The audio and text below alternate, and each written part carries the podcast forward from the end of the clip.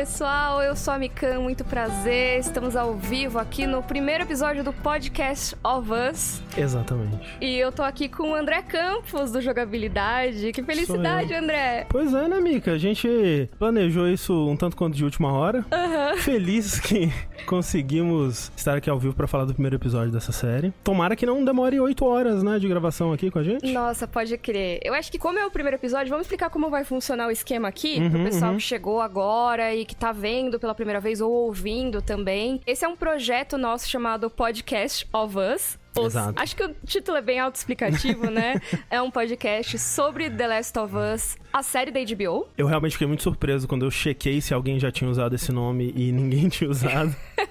Sim. Mas então a ideia é a gente fazer essa live no meu canal Mikan no YouTube toda segunda-feira às 20h30. Ou seja, tem o episódio de The Last of Us na HBO domingo, né? Isso. E aí, na segunda-feira, no dia seguinte ao episódio, a gente faz esse podcast aqui. Primeiro uma live, interagindo com vocês. Então tem o chat ao vivo, a galera pode fazer perguntas e tudo mais. A gente não vai ficar o tempo todo respondendo perguntas, mas a galera pode interagir. E aí, também durante a semana, a gente logo diz a data pra vocês certinho. Isso. É, em breve a gente vai ter esse crono, né, André? Exato, é, a gente tá esperando pra ver qual vai ser o melhor dia, mas depois vai ser também editado e transformado aí no, de fato num podcast e disponibilizado num feed do Jogabilidade. Inicialmente no nosso feed de podcast sobre outros assuntos além de jogos, né? Mas eu tava pensando que seria legal ter isso também num, num feedzinho organizadinho, né? Pra quem Oh, quiser legal. só acompanhar. Porque assim, se o pessoal curtir, se for maneiro isso aqui, a gente pode continuar aí pelas quantas temporadas tiverem, né? De The Olha, gostei. Então,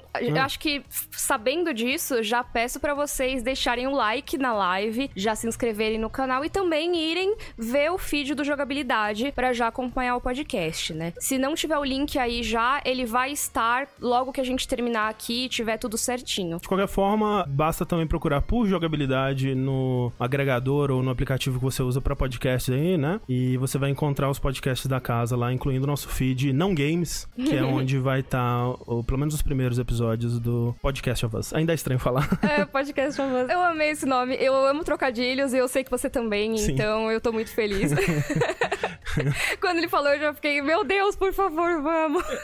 É aquela coisa levemente cringezinha, mas que é Ah, é eu maneiro. amo cringe. Eu a, adoro a gente também. tem que ser cringe mesmo. Exato. Beleza, esse aviso foi feito. Uhum. O segundo aviso, que na verdade é mais uma apresentação, porque a gente tá falando de dois canais diferentes aqui, Uhum. então acho legal eu te apresentar e você me apresenta, só pra o público de cada veículo Exato, conhecer, legal. assim. Sim, sim. Então, acho que começando, o pessoal do Jogabilidade, em geral, já me conhece, né? Uhum. Mas caso vocês não me conheçam, eu sou a Mikan, eu tenho um canal de cultura pop no YouTube, falo de filmes, séries, às vezes eu falo de jogos, livros, HQs, tudo que é nerd, entre muitas aspas, eu acabo comentando. Eu já participei de várias coisas do Jogabilidade, eu participo do RPG, né, do Jogabilidado. Sim, nossa é, live de, de Dungeons and Dragons, né? Quinta edição. Já há três anos pra mais que a gente faz, né? Interrompido pela pandemia, mas né, pretendendo retomar em breve. Sim. E participou também do nosso podcast de The Last of Us Parte 2, né? Sim. Que até hoje é um dos nossos podcasts mais elogiados aí, que Ai, que foram legal. no editado foram oito horas de podcast. E umas né? 12 de gravação. Umas 12 eu horas de gravação Sim. em duas, duas jornadas diferentes, né? A gente parou no meio porque não tava dando e depois continuou em outro dia.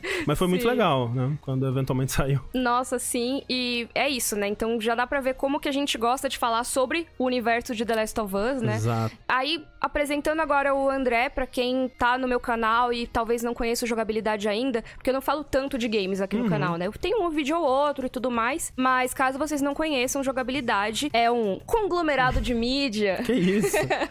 que, que bondade. É podcast, é live, tem vídeos também editados, tem um monte de coisa, né, André? É. Sobre o mundo dos videogames e também de outras coisas da cultura pop, né? Sim, é, a gente já, já teve uma jornada maior aí no, no YouTube. Hoje em dia a gente se foca principalmente em podcasts, né? Onde a gente fala principalmente sobre jogos, mas sobre outros assuntos também. E lives, né? A gente tem o nosso canal da Twitch, é, que é jogabilidade lá também. Lives quase todos os dias, essa coisa toda aí. É, E jogabilidade em quase tudo, né? No Twitter, é onde a gente usa principalmente, arroba jogabilidade lá. Isso, tem muito conteúdo, tem muita coisa legal. Eu acho que quem acompanha meu canal e gosta da parte de discussão aprofundada da, da cultura pop, da parte histórica, tem muito conteúdo de vocês que as pessoas vão curtir. Então, vão conhecer o jogabilidade. Isso não é só porque o André tá fazendo o podcast comigo, mas é porque realmente eu acho que tem muito a ver com o conteúdo que eu produzo, algumas sim, coisas. Sim. E por que que a gente fez juntos isso aqui, né? Por que que a gente se uniu agora, né? Esses Uhum, dois uhum. públicos, essas duas, duas mídias aí, né? Então vai ter o vídeo e os podcasts. Por que que a gente decidiu fazer junto? Primeiro porque eu acho muito legal ter alguém pra conversar É bom. né? umas coisas.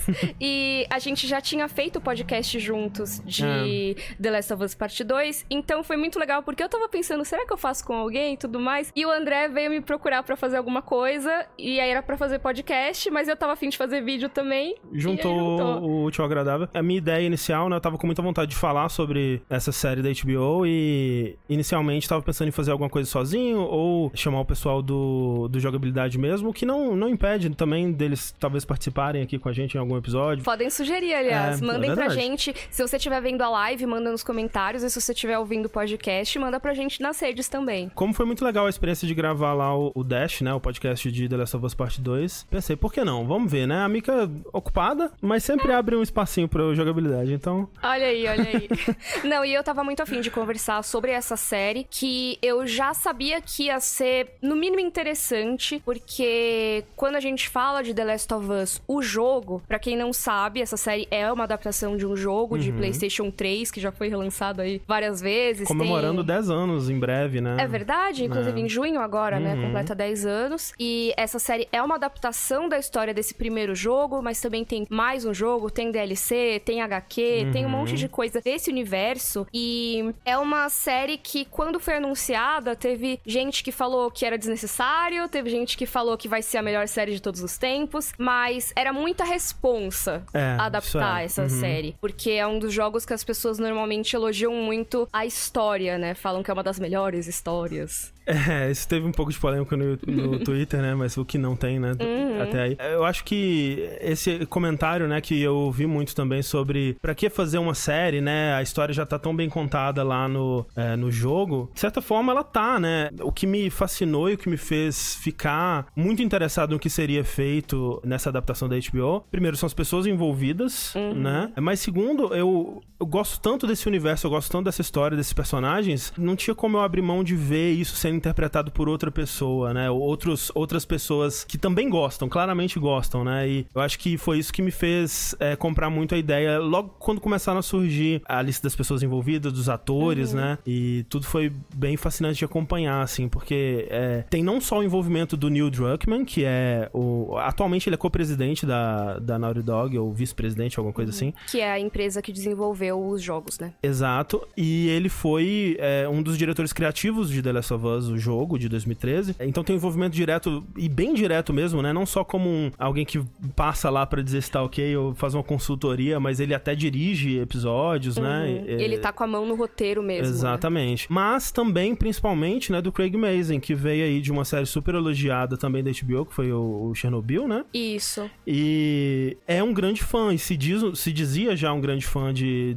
de The Last of Us, tanto que foi ele que foi procurar o pessoal da Naughty Dog e o Neil Druckmann pra propor essa ideia. E se provou, né? Tem se provado, pelo menos por enquanto, realmente um entendedor, né? Ele sabe do que ele tá falando, ele sabe, ele conhece muito bem o material e, e o que ele mostrou, né? Principalmente nesse primeiro episódio até agora, é, diz muito isso. Com certeza. Eu, eu acho muito legal ter o envolvimento dessas duas pessoas, principalmente, que nem você falou. O Neil Druckmann, ele tá com a mão na massa, né? Uhum. Muita gente. Sou a pessoa que fala de Game of Thrones, então eu vou trazer Game of Thrones aqui. que o George R. R. Martin, o autor dos livros das Crônicas de Gelo e Fogo, ele entra como produtor executivo Uhum. de Game of Thrones. E nas primeiras temporadas ele teve um papel mais mão na massa. Sempre Uhum. tinha um episódio que ele escrevia. Mas depois ele parou de escrever esses episódios e ele continuava como produtor executivo.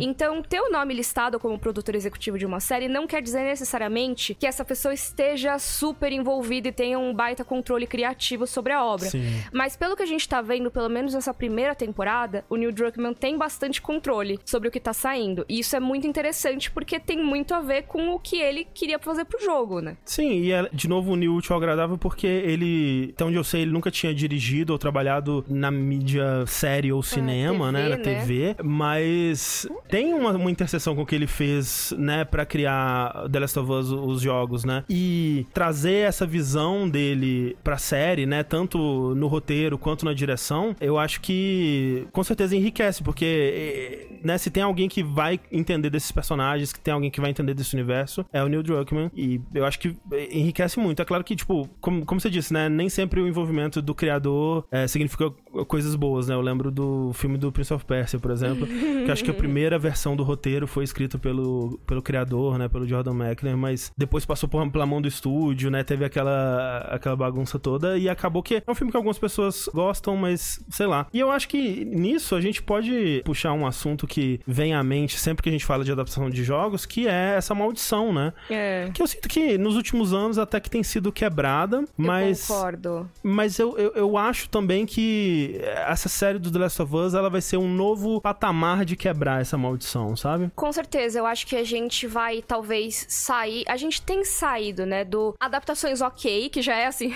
Já é algo além do que Aham. era esperado de adaptações Sim, de sim. games, né? Que a gente tem muitas adaptações muito ruins antigas. Sim. Tem uma outra legal e tudo, mas nesses últimos anos ficava esse estigma de, poxa, uma adaptação de jogo de videogame tá fadada a ser ruim. Por É. várias, vários motivos, isso já foi discutido à exaustão, mas ultimamente tem saído coisas legais inspiradas em videogames, né? Tem Arcane, por exemplo. Pois é, né? Ou, ou Castlevania, a série animada Uhum, também. O Detetive Pikachu, que É verdade. é, não é uma adaptação direta, mas é uma adaptação baseada num universo e consegue trazer aquele universo, né? E eu acho que é aí que entra, talvez, o diferencial do que o The Last of Us tá fazendo, é que nenhuma dessas é tão diretamente baseada nas Exato. suas fontes, né? Tipo, Arcane não é uma adaptação de League of Legends, né? É, um, é uma série baseada no universo, né? A mesma coisa com o Castlevania, tipo, ok, Uhum. você tá pegando parte da história, né? Tá até referenciando alguns dos jogos ali, mas não é cena a cena, né? O que, o que seria uma adaptação cena a cena de Castlevania? Eu não sei, né? é, uma- é um tipo de jogo muito diferente pra você adaptar, É. assim, cena a cena. Já The Last of Us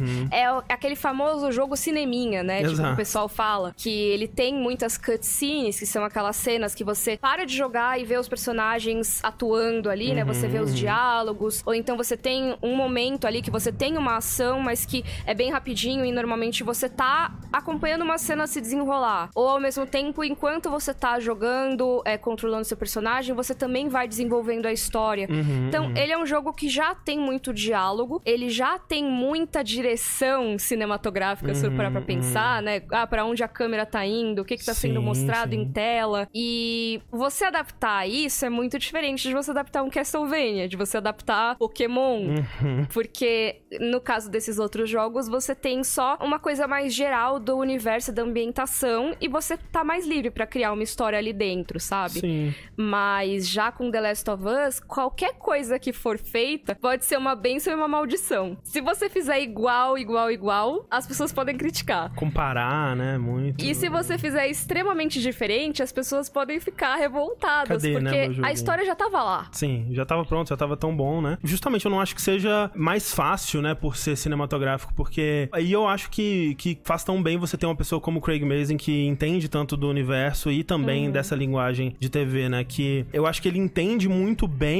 como adaptar The Last of Us, porque você pode olhar pra The Last of Us e muita gente critica falando, ah, é só um filme interativo, né? Só um monte de cutscenes ligadas por umas ceninhas de tirinho ou, E não é. E não é, né? Porque eu acho que muito da história, da- das partes mais sutis, das interações dos personagens, acontece justamente fora das cutscenes, né? Uhum. E como adaptar isso, né? Como adaptar esses momentinhos, né? Como garantir que essas coisas também vão estar presentes na série, né? Como você pega um momento de uma hora de gameplay que tem combate, que tem stealth, que tem diálogozinhos, piadinhas aqui e ali, e você condensa isso numa, duas cenas, assim, pra garantir que o desenvolvimento daqueles personagens vai estar presente de uma forma que se sinta natural também, né? Uhum. Então, assim, eu acho que esse é o diferencial, sabe? Com certeza. É. E, e é o tipo de coisa que, pensando, é, prometo que a gente já vai encerrar esse assunto do desafio da adaptação. Mas um, um comentário que eu recebia muito, eu até falei disso no meu vídeo de guia de The Last of Us, Hum. é que quando foi anunciada a adaptação, tinha muita gente que falava, mas pra quê? Essa adaptação, já que o jogo já tem toda a história. Sim. Né? Então, assim, o jogo já é basicamente uma série ou um filme muito longo, uma série de Uhum, filmes. uhum. Então, por que que você vai transformar isso em uma obra audiovisual, se ele já é basicamente isso? E eu acho que tem muito a ver com o que você falou, que muito da história tá nesses momentos de jogabilidade, Uhum. né, sem,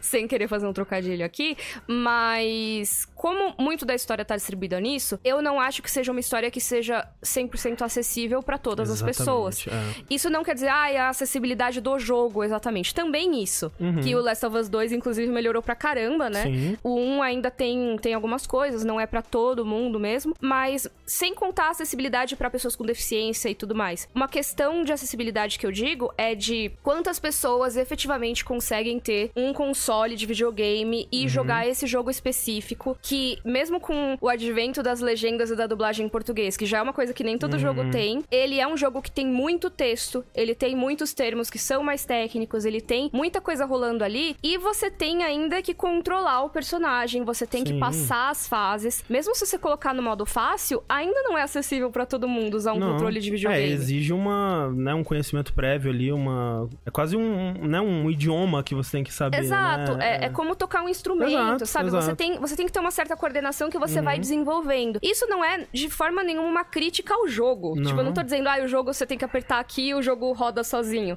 Mas o que eu tô dizendo é que ele é um tipo de mídia que não é todo mundo. Tipo, minha avó não vai sentar e jogar The Last of Us pra conhecer essa história. Então, eu acho que trazer pra série, trazer pra filme, esse tipo de coisa, não é só uma questão de simplesmente pegar o que já foi feito e jogar pra outra pessoa. É trazer pra um público completamente novo que podia ou não ter acesso ou simplesmente não se interessar por jogar videogame. Sim. Sabe? E eu vejo muitos comentários de pessoas nas minhas redes nesses, nessa época do primeiro episódio. Muita gente, nossa, eu não, não sei nada sobre, sobre esse universo, mas fiquei afim de ver a série porque estão falando que é legal. Vou assistir, vou ver seu vídeo pra ver o que, que é essa história. Então tem muita gente que não conhece. É que a gente tá no meio de games Sim, e nossa, acha que todo total. mundo manja. Né? E essa pra mim é uma das partes mais empolgantes, assim, ver o que, que essas pessoas vão achar de- dessa adaptação, né, desse, desse universo. Porque, realmente, assim, é, o que essa série vai chamar de gente nova, né, pô, Uhum. já comecei a ver, né, tipo, review de gente que tá tendo a- contato com esse universo pela primeira vez, que não joga Ah, isso é videogame. muito legal. Isso pra mim vai ser muito divertido de acompanhar, assim. Esse eu acho que é um bom momento, André, pra gente dizer que esse vídeo aqui, ele vai ter spoilers do episódio, né? E talvez a gente faça algumas comparações com o jogo, o que foi adaptado ou não lá pra frente, mas isso não quer dizer que vai ter spoilers de coisas depois, né? Sim, é, a gente vai tentar manter ao que aconteceu no episódio, né? Isso. Então, ok, a gente vai comparar com coisas do jogo, por exemplo, mas só daquele momento, né? A gente não vai Isso. puxar. Ah, porque tal foreshadow, coisa é, acontece. Exato, exato. Se a gente for fazer isso, se for muito importante trazer algum foreshadow em alguma coisa, a gente vai deixar mais pro final da discussão Sim. e a gente avisa vocês, tá? Ó. Uhum. pessoal, agora é um momento só pra quem já jogou o jogo. Mas podem ficar tranquilos que, assim, se você viu o primeiro episódio, tá tranquilo. Tudo que a gente falar aqui é ou do primeiro episódio ou, tipo, da primeira hora do jogo, sabe? É, é bem pouquinho, É, assim. sim. Eu, ta- eu tava jogando de novo ontem, É. inclusive, sabia? Porque eu pensei, ah, vou ver se eu, se eu tô lembrando as coisas certinho e tal. Foi bem legal a experiência. É, teve uma cena ou outra que eu fiquei curioso de rever, assim, pra ver bem lado a lado. E é impressionante em algumas, alguns detalhes, assim, que a gente vai comentar, né? Tem falas inteiras que estão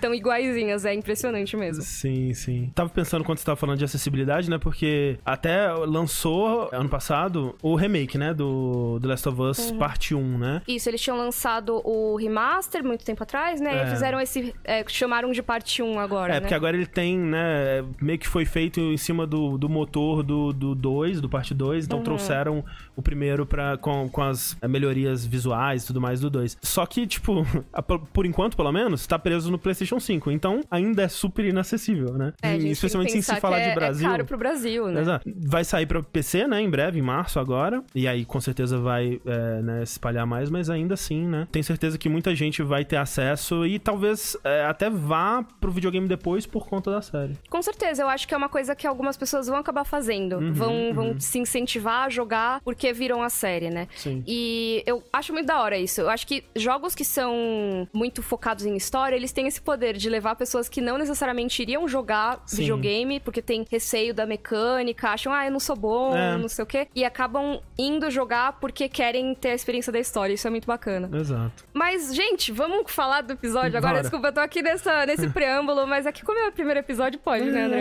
É, é legal, né? Qualquer coisa me censura o tempo aí, que eu Não, sou que doida do- Não, de falar muito. Eu controlar tempo de gravação, você tá. Caraca, ferrou, André. Ferrou, Agora que eu tô pensando ferrou. nisso. Não, mas vamos, vamos entrar nesse primeiro episódio. Então, agora, se você ainda não viu esse primeiro episódio, vai lá, vai assistir, depois você volta, vê a live, a gravação da live, ou então também ouve o podcast completo que vai sair no feed do Jogabilidade. True, fungi cannot survive if its host's internal temperature is over 94 degrees. And currently, there are no reasons for fungi to evolve to be able to withstand higher temperatures. But what if that were to change? What if the world were to get slightly warmer? One gene mutates, and an Ascomycetia, Candida, ergot, Cordyceps, Aspergillus, any one of them could become capable of burrowing into our brains and taking control not of millions of us, but billions of us. Billions of puppets with poisoned minds, permanently fixed on one unifying goal to spread the infection to every last human alive by any means necessary. And there are no treatments for this, no preventatives, no cures. They don't exist. It's not even possible to make them. So if that happens, We lose. Vamos lá, esse episódio ele abre de um jeito que já muda um pouco em relação ao jogo verdade. e de uma forma bem interessante. É verdade. Ele mostra pra gente um programa de auditório, né? Um programa de entrevistas ali. Bem naquele formato de debate, que tem dois Uhum. especialistas e o apresentador. E eles estão falando uma coisa bem interessante pra gente, que tá assistindo em 2022, que Uhum. é, poxa, hein, mas e se o mundo inteiro, né? Todo mundo pegasse uma doença Já aí? pensou, né? Todo mundo doente ao mesmo tempo? Que conceito, É, né? olha só que interessante. Mas um dos especialistas, ele fala muito assim, ah, de vírus, né? Então, ah, Uhum. vírus, poxa, a gente já teve, né, várias pandemias aí com vírus, mas a humanidade sempre superou isso. Sim. Que ele até fala, e eu acho que é importante dizer que não é uma forma leviana de levar, né, a série Uhum. falando isso. Ele fala, ó, muitas vidas podem ser perdidas, como a gente mesmo viu Sim. isso. Eu não acho à toa que a série tenha colocado esse momento que é Não. pra gente se identificar imediatamente. Sem dúvida. Mas também tem essa mensagem de não, mas a humanidade consegue superar. Prevalece, é. É, uma hora consegue e tal. Mas o outro especialista, ele fala: não, mas o problema não é vírus, não é bactéria. O problema são os fungos. É. E aí até o, o próprio apresentador fica meio desconcertado. Porque assim, ah, fungo, meu, cogumelinho, o que, que, que tem a ver, né? O, a plateia dá uma risadinha, né? É, só que a explicação dele é bem interessante, que, poxa, fungos, eles são organismos que eles vão se adaptando, né? Eles querem só se reproduzir, não que vírus e bactérias não, não queiram Uhum. isso, mas o fungo, ele é muito mais difícil de lidar Sim. pelo organismo humano. Eles são mais complexos, né? São organismos mais complexos. Sim, e você não tem uma vacina propriamente É, dita, é. não tem uma cura. E o que ele fala, que aí também é pra gente ligar aquele alertinha na nossa cabeça, é: ah, beleza, a gente tem vários fungos que são assustadores pra outros organismos. Uhum. E, por exemplo, né, ele fala até do, da formiga, do cordyceps, que é o exemplo que a galera usa. Sim, que é, que é o exemplo do. né? Acaba sendo o, o fungo de The Last of Us mesmo, Isso, né? que Uma é o fungo mutada. que, pra quem nunca ouviu falar, é aquele fungo que pega alguns insetos e ele acaba tomando controle do corpo do inseto, né? É, ele, ele- ele entra, ele substitui os tecidos daquele ser vivo pelo fungo, né? Então ele Uhum, vai crescendo dentro daquele organismo. Então, se é uma formiga, a formiga por dentro ela é basicamente um fungão ali controlando Uhum. ela. E ele controla os movimentos, ele controla o sistema nervoso daquele ser, daquele inseto ou outro organismo. E coloca a formiga meio que pra distribuir os esporos pra Faz ela se espalhar. Chega né? num lugar bem alto, né? E aí espalha os esporos pra Uhum. daí eventualmente pegar mais formigas e continuar Isso. o ciclo. Né? E o pessoal chama isso de formiga zumbi, né? Uhum. Então, o Cordyceps, ele seria o fungo que faz essa formiga zumbi. E ele cita vários outros tipos de fungo. Ele fala de cândida, por exemplo, Uhum. que é o fungo da candidíase, se eu não me engano. Então, assim, vários fungos que até podem interagir com os humanos, mas não interagem de uma forma letal ou de uma forma pandêmica, que seria o caso que eles estavam abordando ali. Sim. Só que ele acende esse alerta na gente porque ele fala: mas e se houvesse alguma mudança que fizesse eles se adaptarem? e se o planeta esquentasse? Nossa. Poxa vida, o ah, que será de nós? acontecer. Isso não vai acontecer jamais. E até o apresentador fica meio, ah, vamos lá pro intervalo, só que a gente fica, mano, o planeta Sim, esquentou de 68 pra cá. É, e eu acho que ele faz comentários interessantes ali, né? De como que o termo que ele usa é a gente perde, né? A gente vai, vai perder essa batalha. Não tem, não tem cura, não tem, não vai ter vacina, não vai ter como enfrentar esses organismos caso, caso isso aconteça, né? E, e aí a gente tá bem preparado já pra partir pro. é, né, não é o presente da série ainda, né? É é ainda é um flashback, né? Mas pra, pro ano de 2003, né? É, quando realmente acontece a treta, Exato, né? né? Estavam comentando que o entrevistador é igual o Gregório do Vivier. Tem um quezinho mesmo, né? É verdade. Eu, eu sim, consigo. parece, ver. né? É. Parece o Gregório, sim. Antes da gente ir, na verdade, né, para pro presente, né, pro ano de 2003 ali, onde vai se passar o prólogo, a gente tem a abertura, né? O que, que você achou? Eu gostei bastante. Eu gostei, gostei muito, viu, André? Ela segue essa tendência que eu tenho visto de aberturas de série que são bem abstratas, assim. Não abstratas, que a gente sabe o que tá sendo, Uhum. Sim. né? Mas é mais assim, não é, não tem imagem dos atores, é. é. Uhum. super conceitual, isso mesmo. Então, que nem House of the Dragon, a gente tinha o sangue escorrendo, Hum. em Anéis de Poder a gente tinha, acho que os minérios ali, sem- os desenhos sendo formados ali. É, é, Westworld era bem legal também. né? Também. É, e então tem muito conceito mesmo, não são os personagens, mas eu acho que até mais assim, material, sabe? Então, Uhum, sangue, aí a coisa do- dos pozinhos ali, das areias, minérios, do Sim. é, Anéis de Poder. E agora a gente tá vendo ali os micélios, né? A parte ali É, de fungo mesmo sim. crescendo e formando coisas, né? É, eu acho legal porque ela começa parecendo muito que vai ser só uma recriação da, da, da sequência de, de créditos do The Last of Us, o jogo, né? Uhum. Mas ela é bem mais elaborada, né? Porque a, a do, a do jogo é um conceito parecido, né? Mostrando o, o crescimento do fungo enquanto você tem a música, né? E, e no jogo um, um diálogo, né? Umas gravações e tal. É, o jogo eles colocam é, trechos de notícias, né? Isso, Dando isso. uma explicada no que, que aconteceu no período O entre o contexto, contágio é. e, e a história do jogo mesmo, né? Exato, mas aqui eles usam é, o crescimento do fungo não de uma forma abstrata ou... ou- Porque no, no jogo, na verdade, são filmagens, né? Eles, eles Uhum. pegaram é, é, filmagens de crescimentos fúngicos em, em acelerado, né? É realmente é, é muito bonito, assim, de um jeito é, meio assustador, talvez. Uhum. Sim. Mas aqui eles usam isso pra realmente fazer essa coisa conceitual, né? Então, se você vê é, um mapa dos Estados Unidos, né? Formado por esses micélios, por esses filamentos, sei lá, de, de fungo. Você vê é, cidades, né? Com, com Uhum. Sim. os talos, talvez, ali. E é legal porque são, são filamentos bem diferentes, né? Exato. Que vão sendo mostrados. Aparece Ah, um rosto humano, aparece Uhum. o- uma silhueta do, do Joel e da Ellie, né? Sim, é, aparece ali no finalzinho duas pessoinhas ali que a gente já É, imagina que sim, sejam sim. os dois, né? Porque até pra quem não não faz ideia da história, né, e Uhum. tá chegando aqui vendo os spoilers mesmo assim, essa história vai abordar principalmente dois personagens, né, o Joel e a Ellie. Sim. E esses personagens, eles são, né, um adulto lá pelos seus 50 e poucos anos e uma garota adolescente com seus 14, né? Exato, exatamente. Então vamos pra 2003, porque isso também já foi um choque pra mim.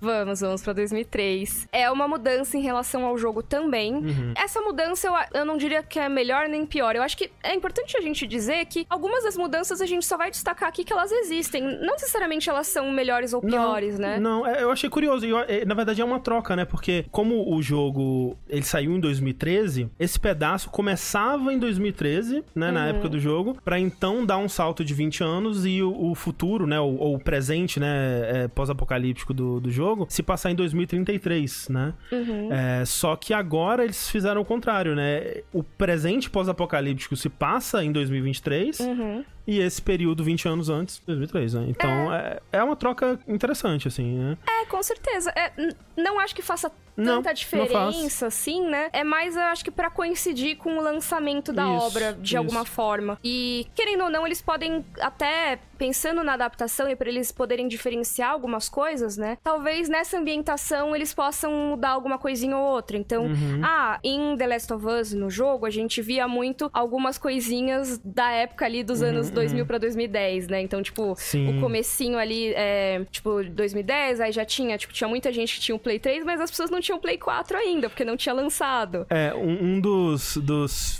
filmes, né, que a gente vê bastante no jogo é, é uma referência clara a Twilight, como é que chama? O... Ah, o Crepúsculo, Crepúsculo, né? A série Crepúsculo e tal. Uhum. Então é, é daquela época, né? Comecinho dos anos 2010 ali. Então tinha algumas referências a isso. E aqui a gente vê algumas referências também, né? Você vê um pouco do, do clima de tensão pós 11 de setembro. Uhum. Você vê na cena do café da manhã tocando Avril Lavigne. Ah, eu, eu ouvi dizer que temos um fã de Avril Lavigne Jamais, aqui, é que jamais. tá, tá com uma tatuagem que ele tá escondendo Não. agora na, na câmera aqui Jamais teria. É, eu fiquei muito impactado, assim, quando começou a tocar Tomorrow da Avril Lavigne, assim, no, é, no, no fundo da cena, porque realmente é uma música daquela época. Talvez se for analisar a letra tem alguma coisa é, a ver, né, com o amanhã, né, porque é o último dia, na verdade, da sociedade. É, né? não tem amanhã, né, Exato, basicamente. exato. E você também tem algumas referências, por exemplo, ao fato de que o, o Tommy, né, que a gente vai ser introduzido a esse personagem, mas é o irmão do Joe, ele é um veterano, né, e ele participou da Operação Desert Storm. Uhum. Isso, tem então ele é um no veterano. É, tem um adesivinho no carro. Ele é um veterano da Guerra do Golfo. Exato. Que é uma guerra dos anos 90. Então você já pensa, tá, Isso. beleza. A gente tá aqui já nesse momento de tensão, de terrorismo. Se você for pensar 2003, né? Pensando em guerra no Iraque, já, Uhum, Exato. já era um movimento que ia acontecer ali, se eu não me engano, já em 2003. É 2004, se não me engano. É, que a invasão foi logo depois, assim, né? É, Tipo, Afeganistão ali, mas guerra no Iraque a partir de 2004, se não me É, engano. Mas então é esse sentimento. Então todas as vezes, ah, aconteceu alguma coisa, ah, será que são os terroristas? Ah, será que é não sei o quê? Exato, É, exato. E aí, ah, tem uma coisa rolando em Jacarta. Aí, ah, Jacarta é no Oriente Médio? exato. que não, não é no Oriente Médio, né? Jacarta é na Indonésia, na Ásia. Mas é aquela coisa de, ah, ouvi um nome que soa como estrangeiro, então será que é Oriente Médio? medo, né? Porque assim. eles estão aí acostumados a ouvir Isso, notícias falando do Oriente Médio naquela época. E um outro detalhe que eu acho interessante sobre isso, que vem desse, dessa inteligência da adaptação, que é, num jogo, é, muitas vezes você não precisa justificar por que, que um personagem tem familiaridade com equipamento militar, né? Uhum. É, meio que se espera que qualquer pessoa que pegar numa, uma lança-granadas imediatamente já vai saber operar aquilo no, não vai jogo. explodir na mão dela. É, enquanto que aqui, né, você vai ver logo depois o, o Tommy operando um rifle, né? Talvez acharam importante justificar, né? Contextualizar Uhum. por que, que ele saberia, por que, que ele seria hábil com um rifle, né? Uhum. É, então, assim, detalhezinhos pequenos, mas interessantes nisso. Total. E também, assim, agora eu super extrapolando, né? Lógico que pode ser que a série nem tenha tido essa intenção, mas uma coisa que é bastante discutida nos Estados Unidos hoje em dia, e até pensando uns anos atrás, é sobre o papel dos veteranos de guerra Hum. na sociedade, né? Principalmente agora dos veteranos do Iraque e do Afeganistão. Não sei como era em relação aos da Guerra do Golfo, porque eu era mais nova na época, não sei como é, É. que eram as discussões, mas se fala muito sobre muitos deles é, voltarem e não terem muita perspectiva na vida, Sim, sabe? sim. Ah, não consegue emprego, tem muitos que são desalojados, né? Não tem, não tem casa e tudo mais, Uhum. acabam tendo que viver em situação de rua. E a gente vê que a vida do Joe e do Tommy não é exatamente uma vida tão sussa assim, né? O Tommy, ele se mete numas coisas, né? O Joe tá- trabalha pra caramba e tudo É, você mais. vê que pelo menos o Joe parece viver de, de uma forma confortável, mas a que custo, né? Você Uhum. vê que ele, né, se desdobra ali no próprio aniversário, virando, né, passando o dia inteiro chegando em casa de noite, né? Porque Exausto. exausto num trabalho que, né, a gente não vê, mas a gente tem até mais contexto, né, que no, no jogo você ouve ele falando sobre o, o empreiteiro, não sei o que Uhum. lá, e nesse aqui você vê que eles trabalham é, em obra mesmo, né, um trabalho possivelmente muito desgastante aí. A gente não sabe exatamente o que eles fazem, mas tem esse aspecto sim. Um outro detalhe que eu queria puxar sobre se passar em 2003, Uhum. só pra deixar no ar aqui, porque a gente nem sabe se vai ter uma segunda temporada. Acho que vai. É, eu, eu acho muito provável que vai, né? Uhum. E supondo que essa temporada cubra o primeiro jogo inteiro e, e a próxima cubra, né, vai, vai cobrir o segundo, só pra quem jogou, vou jogar isso sem contexto pra não dar nenhum tipo de spoiler, mas tem uma música do Pearl Jam no segundo jogo que ela é muito importante, né? Ela é um momento marcante, com certeza, pra todo mundo que jogou. Ai, sim. Essa música foi lançada em 2013. Eles até dão uma, uma roubadinha ali, porque o Outbreak, né, o dia do- da infecção acontece em setembro e a música parece que foi lançada em outubro, né, no nosso mundo, mas eles dão uma roubadinha ali que, pô, tava, tava meio que ali, a sociedade ainda existiu por algum tempinho e tal. Então a música foi lançada. E no universo da série, então não vai poder ter essa música, Hum, interessante, né? né? Ah, mas a gente finge que lançou antes. Pô, a música é tão legal, tem que ter. Mas o é Pearl verdade. Jam continuou existindo na- no, no É, mundo pós-apocalíptico, E eles né? ficaram passando uns pendrives. Nem Exato. tinha pendrive em 2003, gente, socorro. Eles estavam passando, nem sei, o... Disque... di- não, é, não. disco, Ah, disco virgem, né? Tipo, isso. CD virgem que você gravava as músicas. É, eles ah, gravaram o CD virgem do Pearl Jam. Não, a gente vê... É brincadeira, né, pessoal? Porque a gente vê que os computadores nem funcionam mais. É, É, sim, sim. e é interessante porque uma das coisas de destacar uma época é que fica parado no tempo, né? A sociedade fica meio parada no tempo, com a tecnologia que tem disponível na época, com as referências culturais que tem na época. Então, isso é uma possibilidade dessa nova adaptação, que é, beleza, a história é muito parecida, mas a ambientação pode ser um pouco diferente, porque o referencial cultural deles vai ter de coisas de 2003 pra baixo, né? Sim. E e eu acho que pode mudar um pouquinho, as roupas podem mudar um pouquinho, né? Sabe?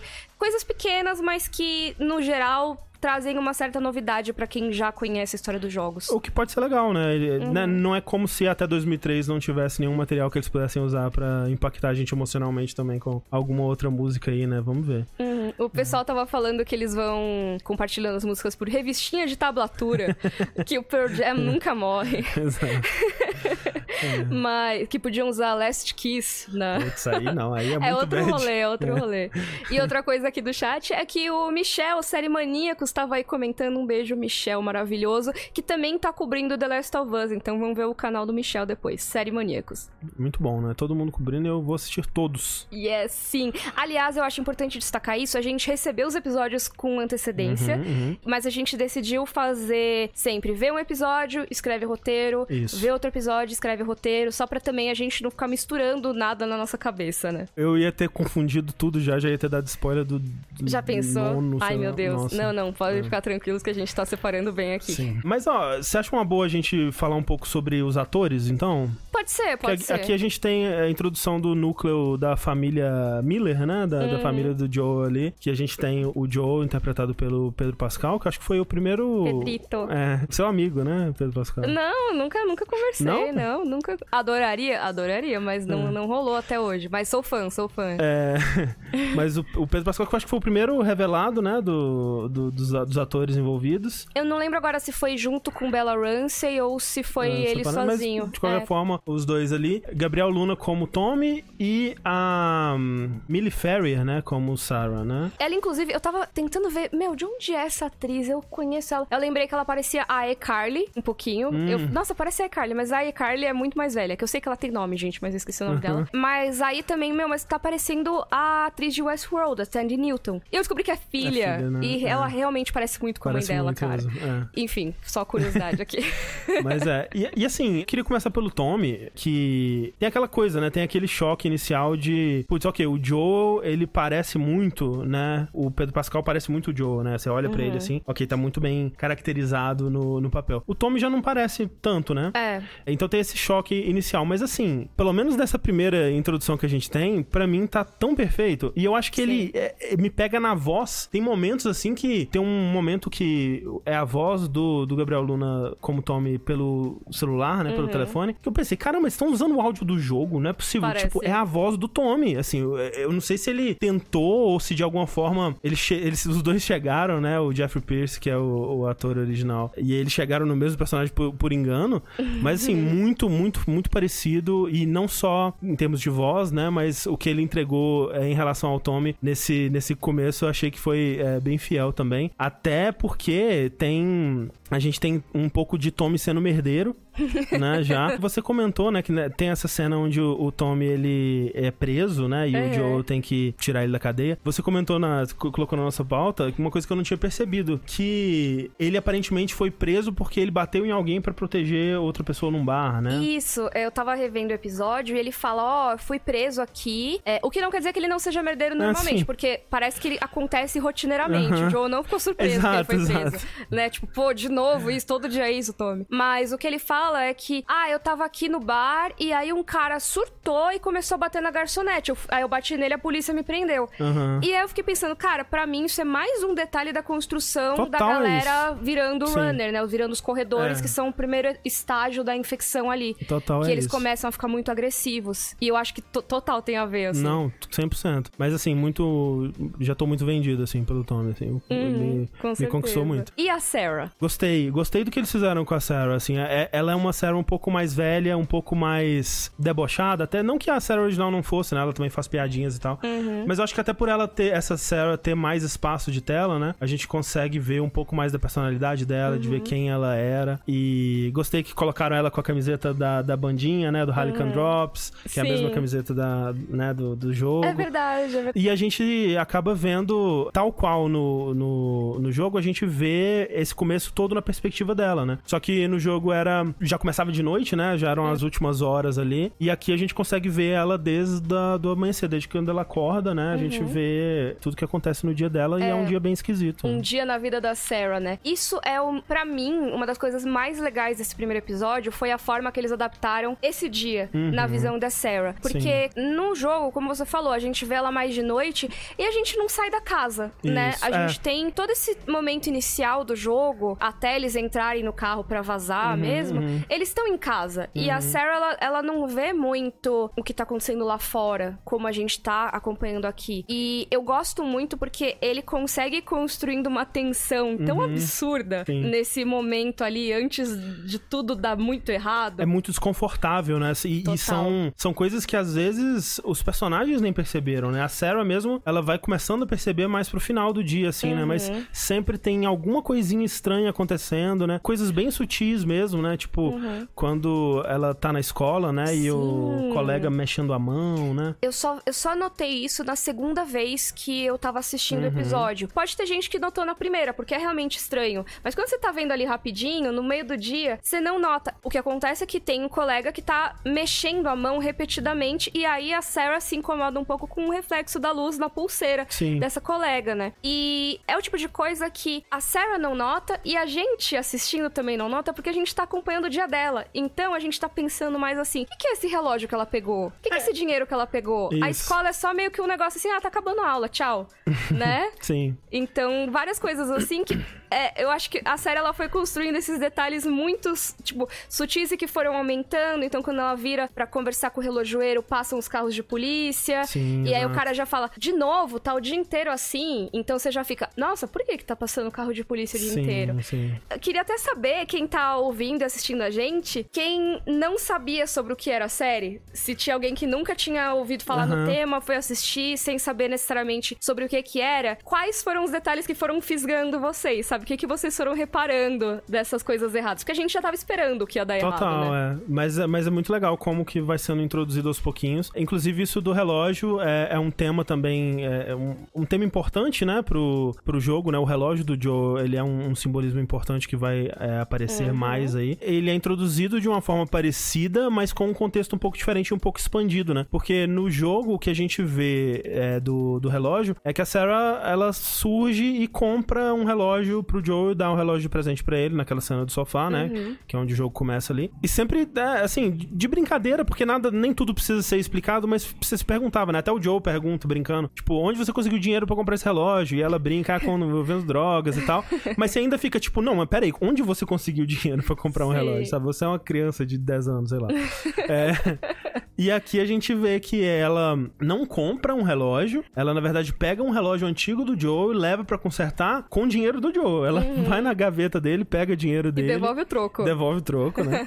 Mas leva pra consertar esse relógio. O que talvez a gente possa até deixar pra falar sobre esse relógio mais pra frente, quando talvez eh, a gente for falar mais sobre o simbolismo dele, né? Que Legal. talvez não seja exatamente aqui nesse primeiro episódio, porque imagino que quem, quem não jogou o jogo talvez não tenha pegado o simbolismo do relógio ainda, mas É, talvez, mas a gente pode. Acho que a gente pode conversar de boa depois, né? sim, Com mais, eu não mais... quero estragar a ênfase. experiência de ninguém, né? Então, Uhum, com certeza. Ó, muita gente comentando que, que não tinha reparado, ou então as pessoas falando, meu, eu achei que era uma, uma brincadeira do colega de sala, aham, tipo, uma ah, tô... sei lá. É, ou até às vezes, sei lá, vai que ela sofre bullying e o cara Ah, tá entendi, mandando. entendi. Isso sou eu, não tô interpretando o comentário, não comentaram isso necessariamente. Mas às Sim. vezes, sei lá, ela sofre bullying e o cara tá lá jogando luz na cara dela pra Uhum, incomodar.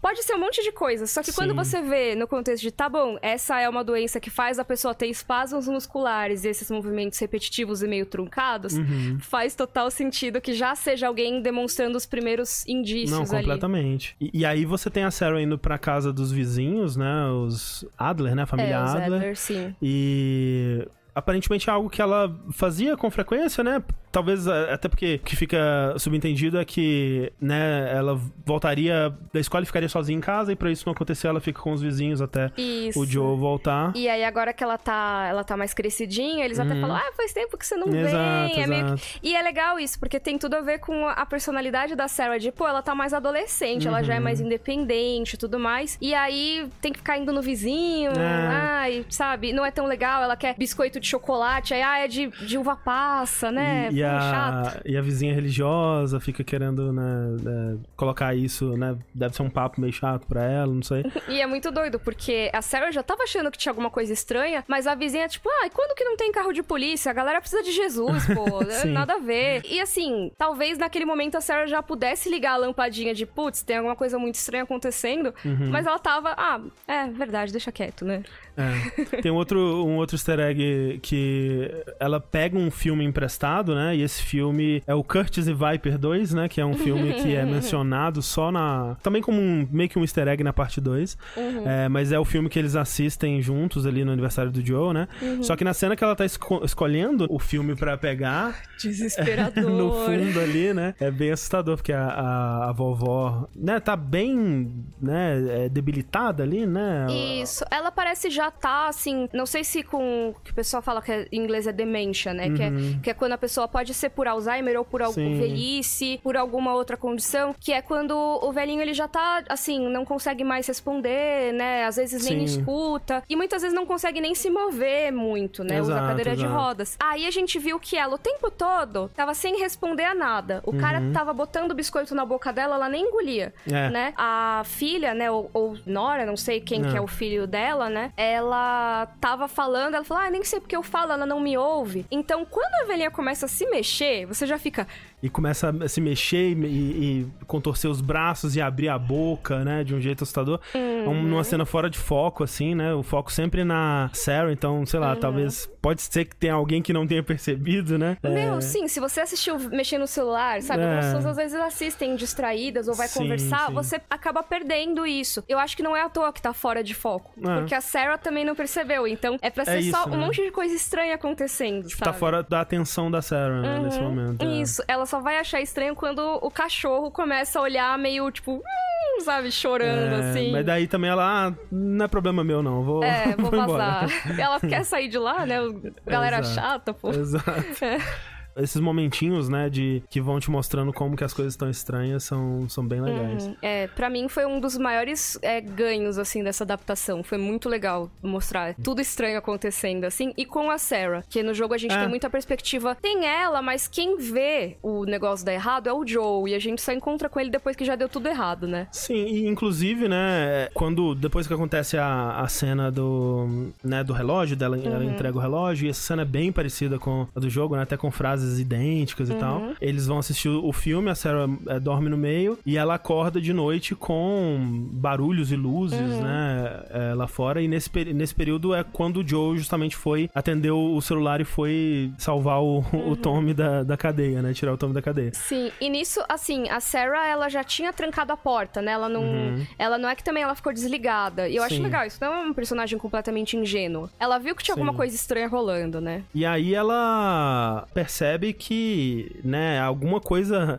estranha tá acontecendo e ela vai investigar. E ela sai de casa, né? O que é, já é bem diferente do, do jogo. E eu entendo, de certa forma, por que, que eles fizeram como eles fizeram no jogo, porque essa é o primeiro momento onde você tá tendo contato com aquele jogo, né? Então eles É o não. tutorial. É o tutorial, né? Então eles não vão introduzir mecânicas muito complexas ou situações realmente muito perigosas logo de cara, né? Os jogos da Naughty Dog, eles costumam ser bem amigáveis nesse sentido, né? De te dar um espaço pra experimentar ali no começo antes de te jogar realmente no- numa situação de perigo real. E na série não tem esse empecilho, né? Então eles conseguem colocar a Sarah numa, numa situação de perigo muito maior, né? Porque do momento ali onde no jogo o vizinho entra quebrando a janela, né? Já infectado, ela já tá sendo protegida pelo Joe. E aqui não, né? Ela vai, tem toda uma cena dela entrando na casa dos vizinhos, vendo o senhor lá com o pescoço mordido, né?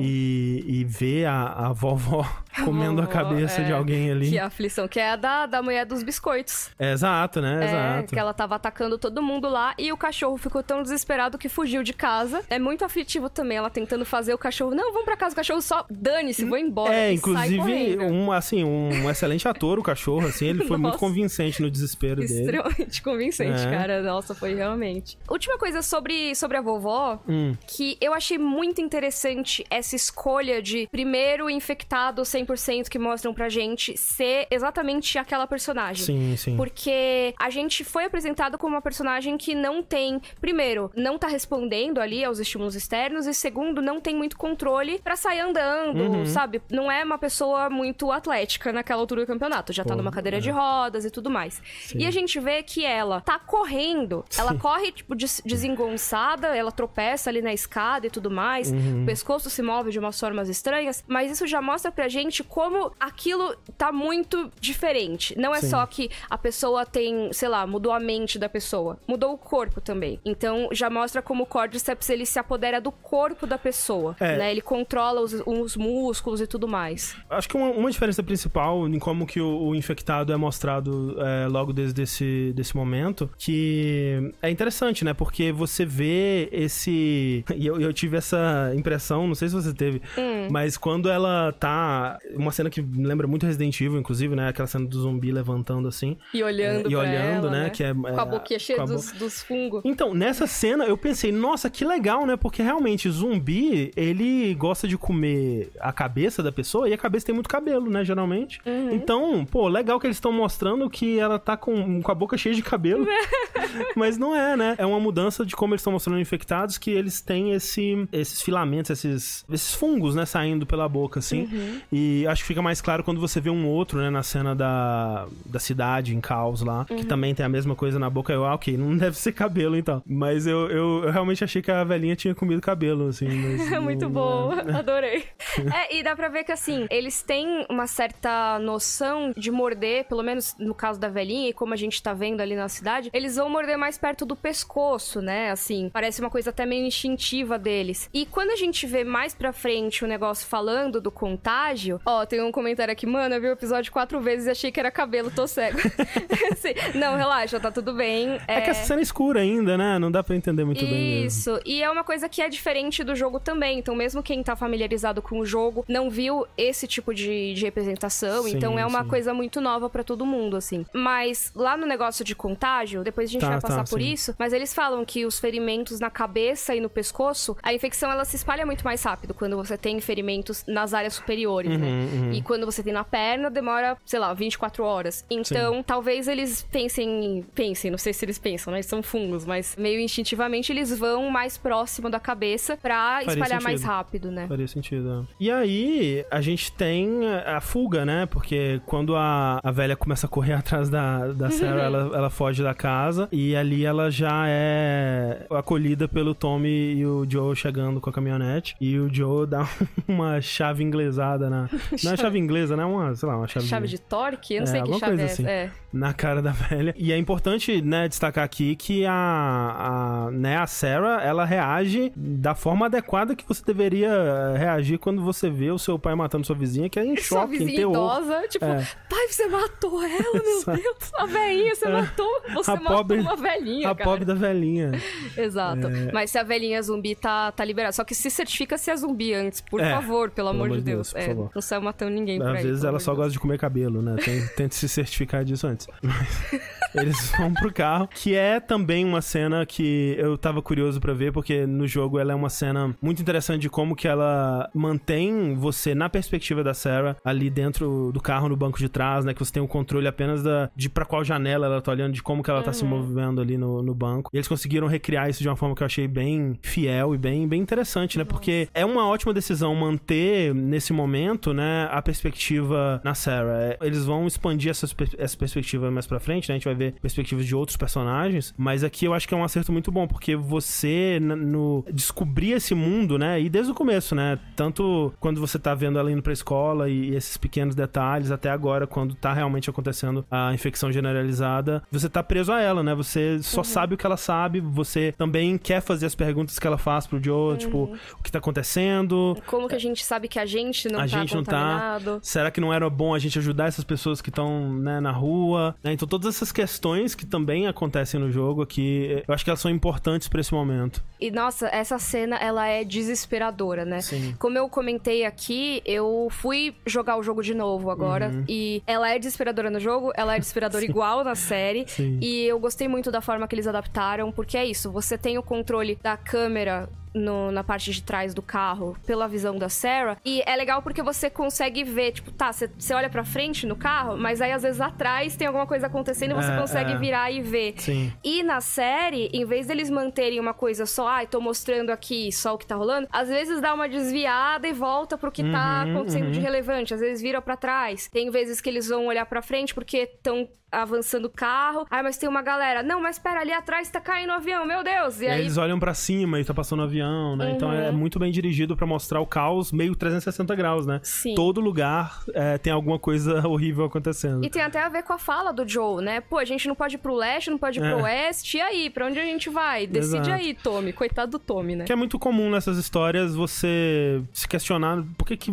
por que, que vocês não fugiram, por que, que vocês não saíram dali, por que, que, Uhum. né, por que, que você não foi é, morar em outra casa que não a casa abandonada, amaldiçoada por- pelo demônio. Às vezes não deu. Às vezes não deu, né? Ou E- que nem o Tommy fala, todo mundo teve a mesma Teve a ideia mesma que a ideia, gente. exato, né? Então é, é importante mostrar isso. E eu gosto que eles fazem algumas quebras de expectativa pra quem jogou, né? Porque no- nas duas mídias, né, na série e no jogo, o carro acaba capotado, né? Uhum. Mas no jogo isso acontece porque um carro tava vindo, né, na lateral e pega o carro deles e derruba. E aqui você tem esse momento, só que o carro consegue frear e não bate, né? Eles, Uhum. eles chamam a atenção imediatamente, a câmera vira pra mostrar, mas o carro acaba não batendo. Só que aí cai um avião e uma peça do avião Uhum. atinge o carro deles e aí sim o carro capota e E eu gostei muito dessa quebra de expectativas, porque o resultado final é o mesmo, mas Sim. você não fica, ai, que hora que o carro vai bater? Que horas que o carro vai bater? É. Porque é uma coisa muito emblemática do jogo e é muito compreensível, tipo, nas duas situações o que aconteceu, sabe? Pô, ele tava distraído, tinha muita coisa acontecendo ao mesmo tempo. É uma cena que você, como espectador, tá sobrecarregado, você mesmo não nota, às Uhum, vezes. Por uhum. exemplo, o do carro mesmo no jogo, tipo, aparece meio de última hora mesmo, você não tá necessariamente Sim. olhando. Mas o avião, ele aparece antes. É. Quando eu fui ver de novo, eu tava, cara, o avião tá lá no fundo, ele tá se aproximando. Sim, é, parece que tava tentando pousar, né? Devia estar acontecendo alguma coisa, né? No avião, devia estar cheio de infectado Sim, também. Então... só que você só nota É. ele mesmo, assim, Sim. quando a Sarah começa, pai, o avião, né?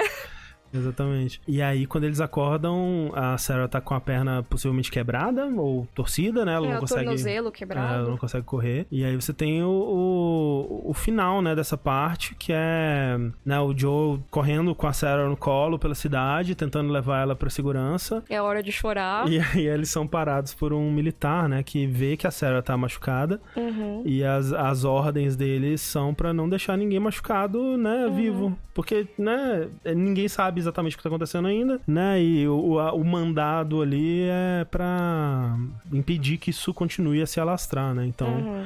Ele recebe ordens pra matar os dois ali. Nossa, é mó bad esse momento. Nesse momento, tem uma diferença bem sutil, e aí me corrijam se eu estiver errada, porque eu, eu assisti, aí eu joguei e eu assisti de novo o episódio. Então, talvez eu esteja misturando as coisas, mas eles mencionam o ferimento no joelho, no joelho não, no, no tornozelo, na série, se eu não me engano. No jogo, ele não fala do ferimento. E aí, na série, ele fica muito mais, sim, senhor, sim, senhor, sim, senhor. Ah, tem, tem uma menina, não sei o quê, é, no tornozelo, ah, não sei o quê, sim, senhor, blá, blá, blá. Então, assim, dá a entender que estão conversando, ah, não deixa ninguém machucado passar. Aham. Mas no jogo, eu, se eu não me engano, ele não fala do ferimento e ele vai argumentar, senhor, tem uma garotinha. É. Que isso não rolou na série. Não rolou, ele só concorda, né? Ele sim, senhor, sim, senhor. Isso. né? Então, eu senti, assim, vendo no jogo, eu senti mais desumano, sabe? Um negócio assim, caraca, eles estão matando todo mundo que vai passar Hum. É, aqui. independente. Na né? série parece mais que é, ah, eles estão matando quem parece machucado, quem parece Uhum. infectado e tudo mais, né? Sim, Mas pode sim. ser só uma impressão também. É uma impressão que eu tive também e que, é, no fim das contas, eu não acho que faça tanta diferença assim, mas é que me parece mais na série que quando o Joe tenta levantar a Sarah, que dá ruim, né? Provavelmente ela tava machucada de alguma forma, que ela não podia ser mexida. E é quando ele tenta levantar ela que realmente ela, ela morre, Começa né? a ficar É. ruimzinha. É. É, Assim, não, não que isso signifique, nossa, foi ele que. ele- Não acho que eles estão querendo dizer que, ah, Uhum. o Joe matou a Sarah. Porque, tipo, se ela continuasse ali, os infectados iam vir, né? Não tinha o que fazer. Sim, sim. Né? Mas me pareceu mais isso do que no jogo. Uhum. Mas assim, eu fiquei impressionado, porque com certeza todo mundo que tava vendo tava esperando por esse momento, né? Sim. E eu não tinha certeza de se ia me pegar como pega no, no jogo, né? E pegou, né? E pegou. Olha, parabéns, né, senhor Pedro Pascal ali. Nossa, Pô. sério. E é uma cena muito devastadora, assim. Sim. É, nessa, eu senti que a do jogo, por ter o negócio de, cara, é uma garotinha, senhor, por favor, né? Não quero ter que, ter que matar. Mas assim, de qualquer maneira, tendo esse texto do soldado ou não, não muda o fato de que ele tava metralhando um, tipo, um pai carregando a filha machucada, tentando Exato, escapar desse exato. caos, depois de tudo que a gente viu eles passarem. Sabe? Tudo que eles tiveram que ver e tudo que eles tiveram que escapar ali no meio, É. sabe? E eu acho que isso exemplifica muito como um personagem como o Joe, ele perde um pouco a fé na humanidade, né? Uhum. Assim, como que você consegue continuar sendo uma pessoa normal depois que literalmente metralham um, um símbolo de pureza, assim, até. Que é tipo, Sim. poxa, um, um pai, uma mãe cuidando do seu filho, sabe? Tipo, alguém vai lá e simplesmente metralha essas pessoas. É. Eu acho que não dá pra nenhuma pessoa continuar é, esperançosa numa Não, situação impossível. dessas, né? É, e eu acho que é um, é um dos momentos é, mais importantes para enquanto, né, tipo, estudo de personagem do Joe, digamos, né? Esse, né, e depois, né, quando ele co- conhece, enfim, a, a Ellie, são os pontos de virada do personagem dele, assim. E eu acho que era muito importante eles acertarem, né, todo o impacto emocional desse momento. Com certeza foi, é, é, né, muito, foram muito cuidadosos para garantir que nesse momento, provavelmente mais do que qualquer um nesse começo, pelo menos, fosse acertado. Eu acho que eles acertaram em cheio, viu? Eu, eu não tenho, assim, nada, nada a questionar. Tipo, é um pouco diferente, né? Tipo, ah, o enquadramento é um pouco diferente, né? Tipo, ele pede ajuda do Tommy, no jogo não tem isso. Mas, tipo, É, é na essência é igual, na né? essência é igual, E né? tem, tem o relógio centralizado ali na tela também, né? É, É, super exato. um destaque na câmera. Sim, total. Ai, nossa, é, é muito pesada essa cena, assim. Muito, É, é muito triste. E aí nós vamos para 2023, chegamos agora? o nosso presente, né? Sim. Será que a gente vai trombar com o Joe e a É. Ai, Ellie aí? Do- Espero que não, Socorro. né?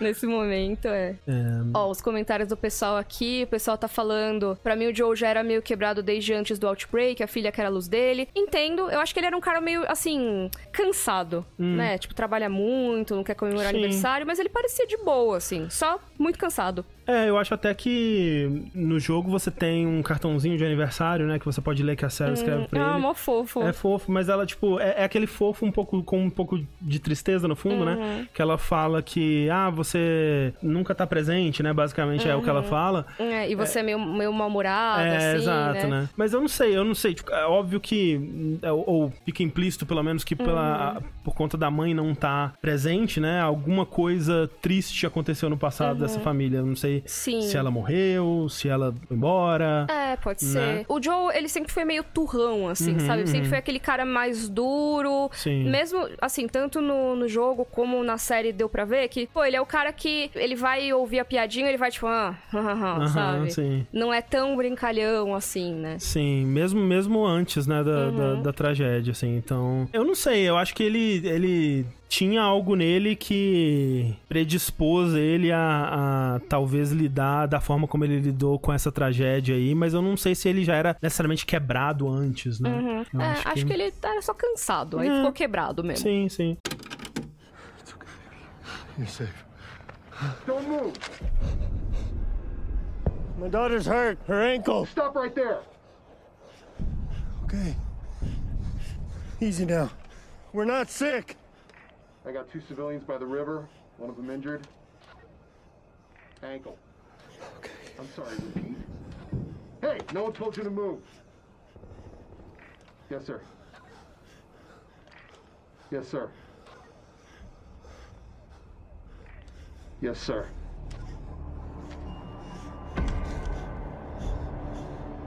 We're not sick.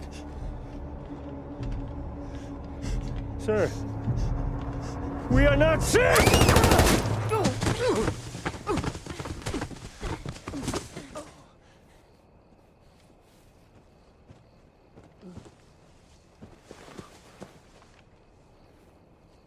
I'm sorry. Please don't.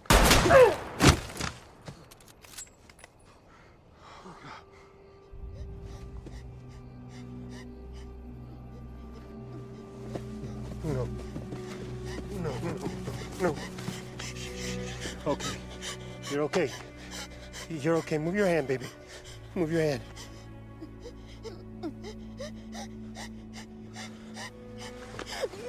No. I know, baby. I know, I know, I know, I know. I know it hurts. Right. Down, down, down. Come on, baby. You're okay. You're okay. I know, I know, I know, I know, baby. I know, I know. I know this hurts. You're gonna be okay. All right. Baby, baby, baby, listen to me. I gotta get you up, okay? I gotta get you up. All right? You come on. You come on. I know, baby.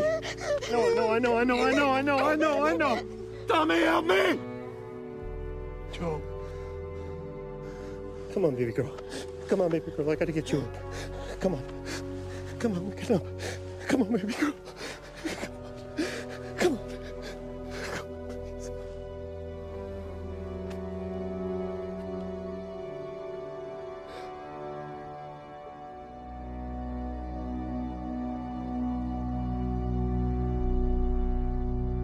Então, 2023? 2023, vamos lá. Bora, porque aí a gente vê já a zona de quarentena de Boston, né? E a gente já é apresentado a Fedra, né? E eu acho que é uma cena, também uma cena nova e uma cena que ela serve justamente pra mostrar como que tudo mudou, né, é, em 20 anos, enquanto que você tá vindo de uma cena que é sobre a morte de uma criança de uma forma trágica que destrói uma família, que destrói uma pessoa e corta imediatamente pra morte de uma outra criança de uma forma Descartável, né? é, completamente natural, como se fosse mais uma segunda-feira, né?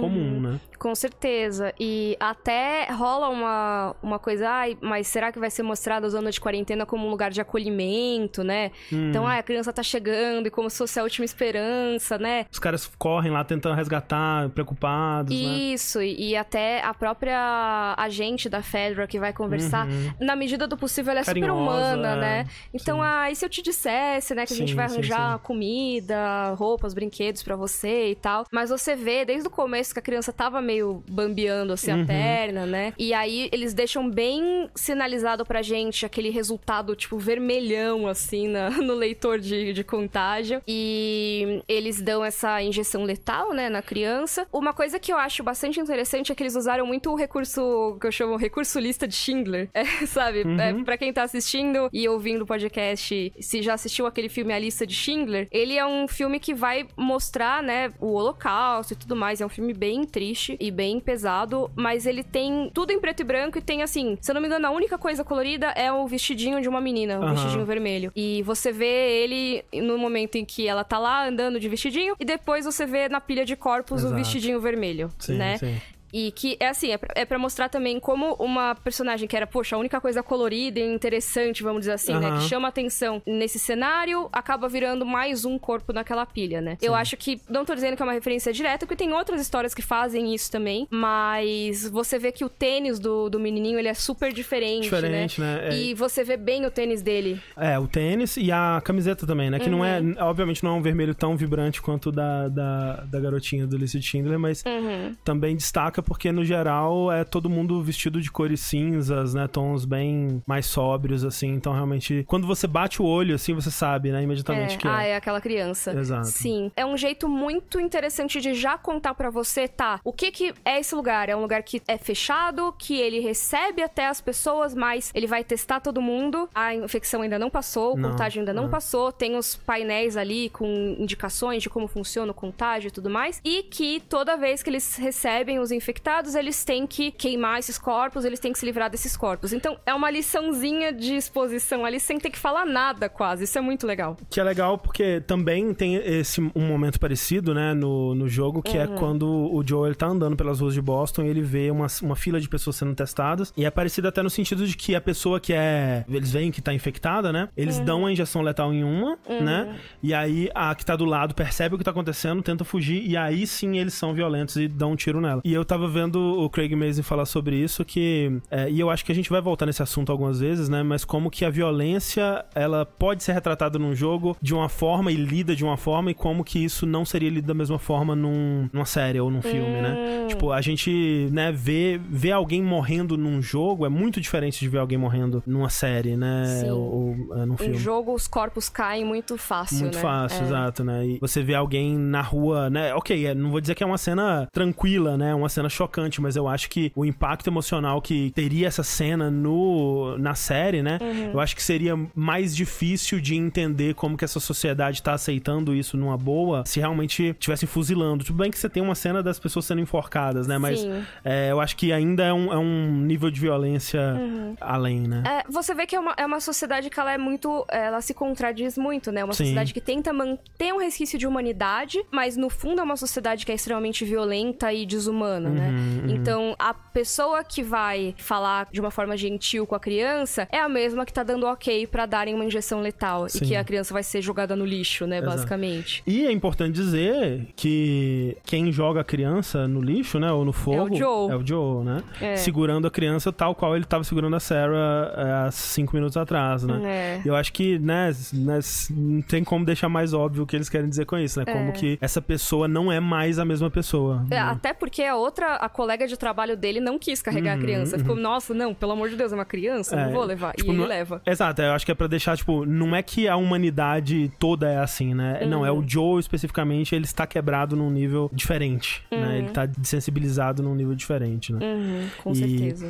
E é- esse começo é pra mostrar o Joe trabalhando um pouco nesses bicos, assim, pra Fedra, né? Sempre uns trabalhos bem complicados, né? Assim, é, limpar dizer o mínimo. esgoto, Exato. jogar os corpos. Não é um trabalho de boa, né? É, mas de lado ali, né, nas escondidas, você vê que ele é um contrabandista. Uhum. Ele tem o. Como é que é? O side hustle dele. Exatamente. Sim. Exato. Ele vende, vende drogas, né? Até mostra ele usando uns comprimidos, né? É verdade, né? Isso não, não tem no, no jogo. É, é, eu, eu sei que ele bebe no Bebe, jogo, né? uhum. Mas eu não lembro dele usar comprimidos e tal. Não sei que comprimidos que ele usa. É. Mas de qualquer forma, ele vende também. A gente vê ele vendendo pra um soldado ali, né? Sim, sim. E eu achei bem legal também mostrar essa proximidade dele com o soldado, porque o soldado já dá uma exposiçãozinha ali, ó, olha só, hein? É, Os é. Fireflies estão explodindo tudo aí, cuidado, não fica na rua depois do toque de recolher. E isso já reforça aquelas plaquinhas que tem do toque de recolher. Então, assim, eu gostei muito de como esse mundo foi construído no episódio, porque você tem uns diálogos que parecem muito casuais, eles trazem informação, mas eles são muito tipo, cara, a história tá andando aqui. Uhum. Sim, sim. Não é só o cara falando, não, porque desde que implantaram os toques de recolher, tá muito difícil, realmente, a gente tem que voltar pra casa antes das 6 horas, porque não sei o quê. Cara, não, não precisa, né? Então, assim, ó, Joe, é, eu sei que você sai sempre, né, no horário, então ele tava meio que assim, ó, tenta ficar nesse dia. Se Uhum. Sim. fosse uma coisa assim, em geral, ele falaria, ele não teria nem que falar, porque já é pressuposto que a pessoa tem que respeitar o toque de recolher, né? E eu acho que é importante, nesse momento, já apresentar um pouco do que que representa os vagalumes, né? Os Fireflies aí pro... Em termos de, de uma entidade que se opõe à Fedra, né? Que se opõe a esse governo estabelecido. E nas mensagens de esperança, né? Que você vê espalhadas pela cidade.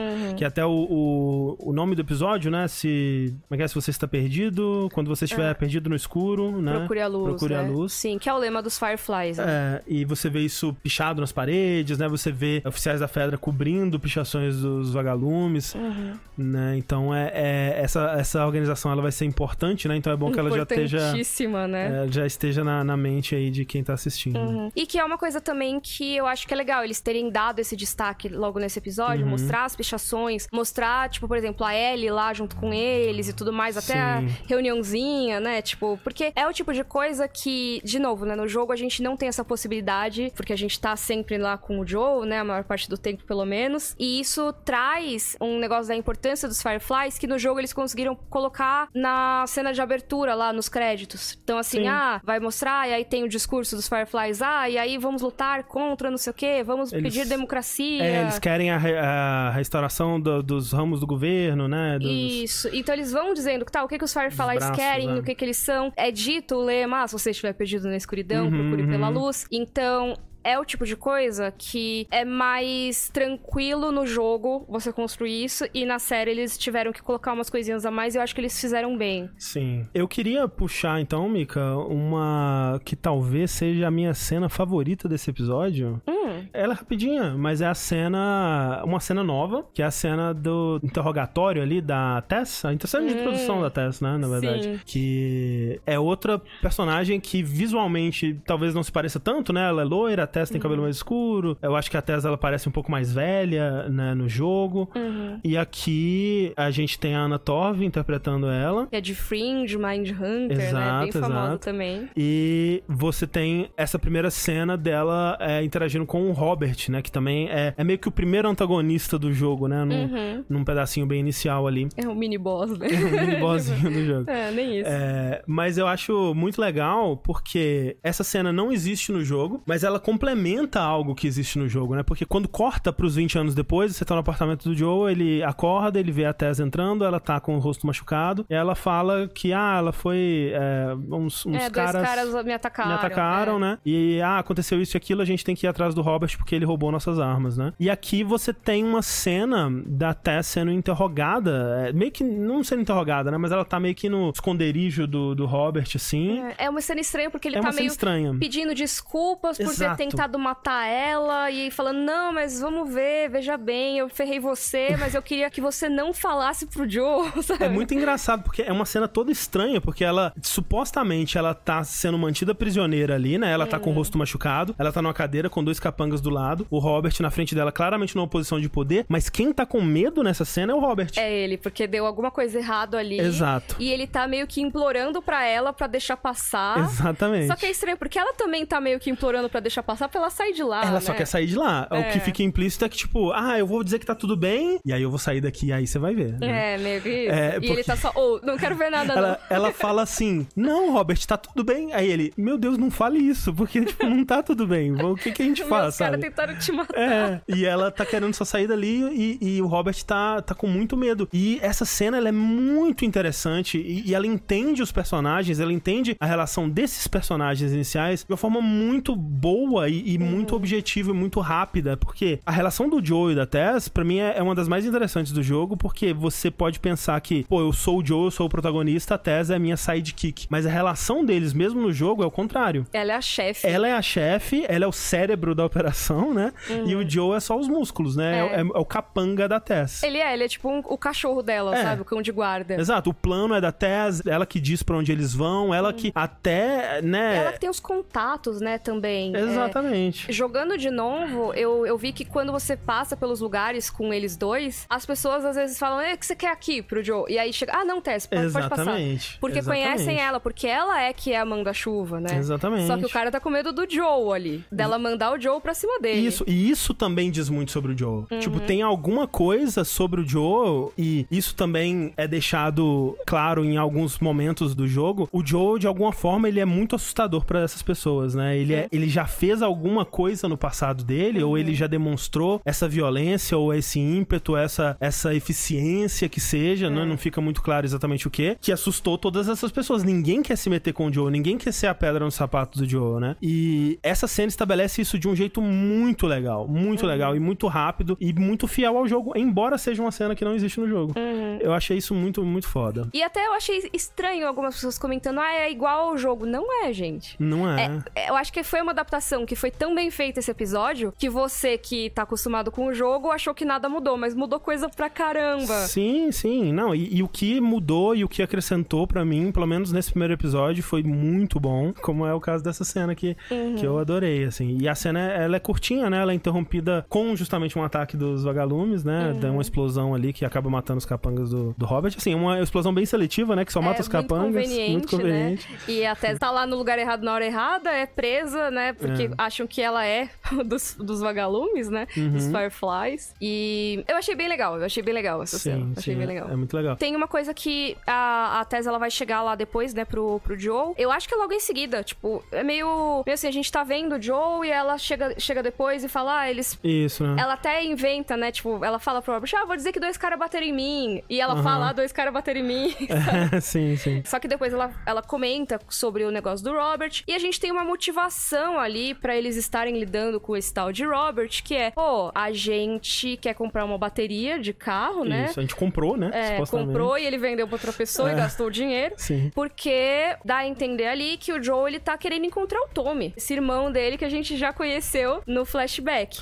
Isso é novo, né? Até Uhum. tem uma cena que ele vai num, num operador de rádio, né? Uhum, que eu achei bem legal também. É, bem legal, Um é negócio novo. de que a pessoa oh, tem fila, só que como ele é o contrabandista, ele Uhum. tem ali os cigarrinhos que ele manda pro cara, o cara nem fala com ele já sempre cigarro, ou seja, É. né, já, já é uma coisa que eles estão lá sempre. E Uhum. o cara, ó, não teve nenhuma novidade, já faz tempo, mas o Joe tá impaciente, quer sair da cidade, quer ir nessa tal dessa torre pra ver se ele encontra é, o Tommy ali por perto, ou algum comunicavam. sinal. Estão morando longe, né? Aparentemente o Tommy tá em Wyoming, né? Uhum. Que é bem longe dali, de Boston. Mas eles estavam se comunicando por esse, por esse sinal de rádio. E agora o, o Joe quer esse caminhão pra justamente. Eles falam truck, né? Pode ser uma caminhonete, a gente não sabe exatamente. Isso, é, mas precisa de uma bateria Precisa de uma bateria. É, e aí, isso é muito diferente também, né? Eu não quero entrar em muitos detalhes aqui do porquê é diferente, Uhum. mas acho que basta dizer que no jogo o Joe não tinha nenhuma preocupação com o Tommy nesse momento, né? Uhum. Ele não tinha muita relação com o Tommy nesse momento do jogo. É, faz um tempo que eles não se falam. É, vale deixar nisso daí. Uhum. É, e eu acho curioso, assim, essa decisão. Eu, eu entendo por que, que ela existe, mas eu fico, ao mesmo tempo, meio receoso, assim, dessa tentativa de talvez humanizar demais o Joe nesse momento.